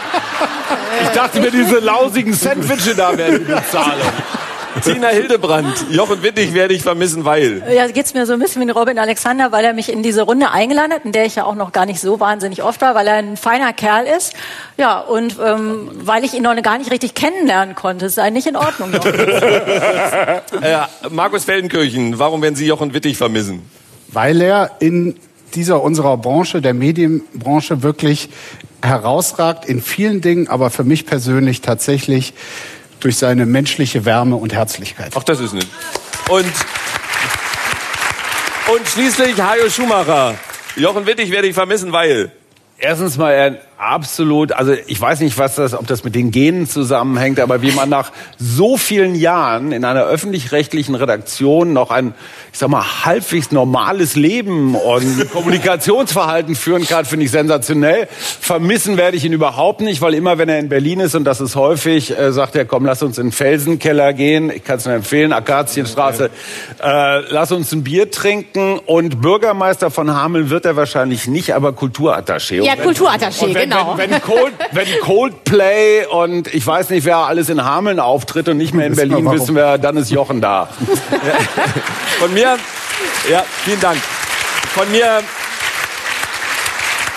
von mir vielen Dank an Jochen. Ich wäre dir sehr dankbar, wenn du jetzt nicht Gazprom-Lobbyist wirst.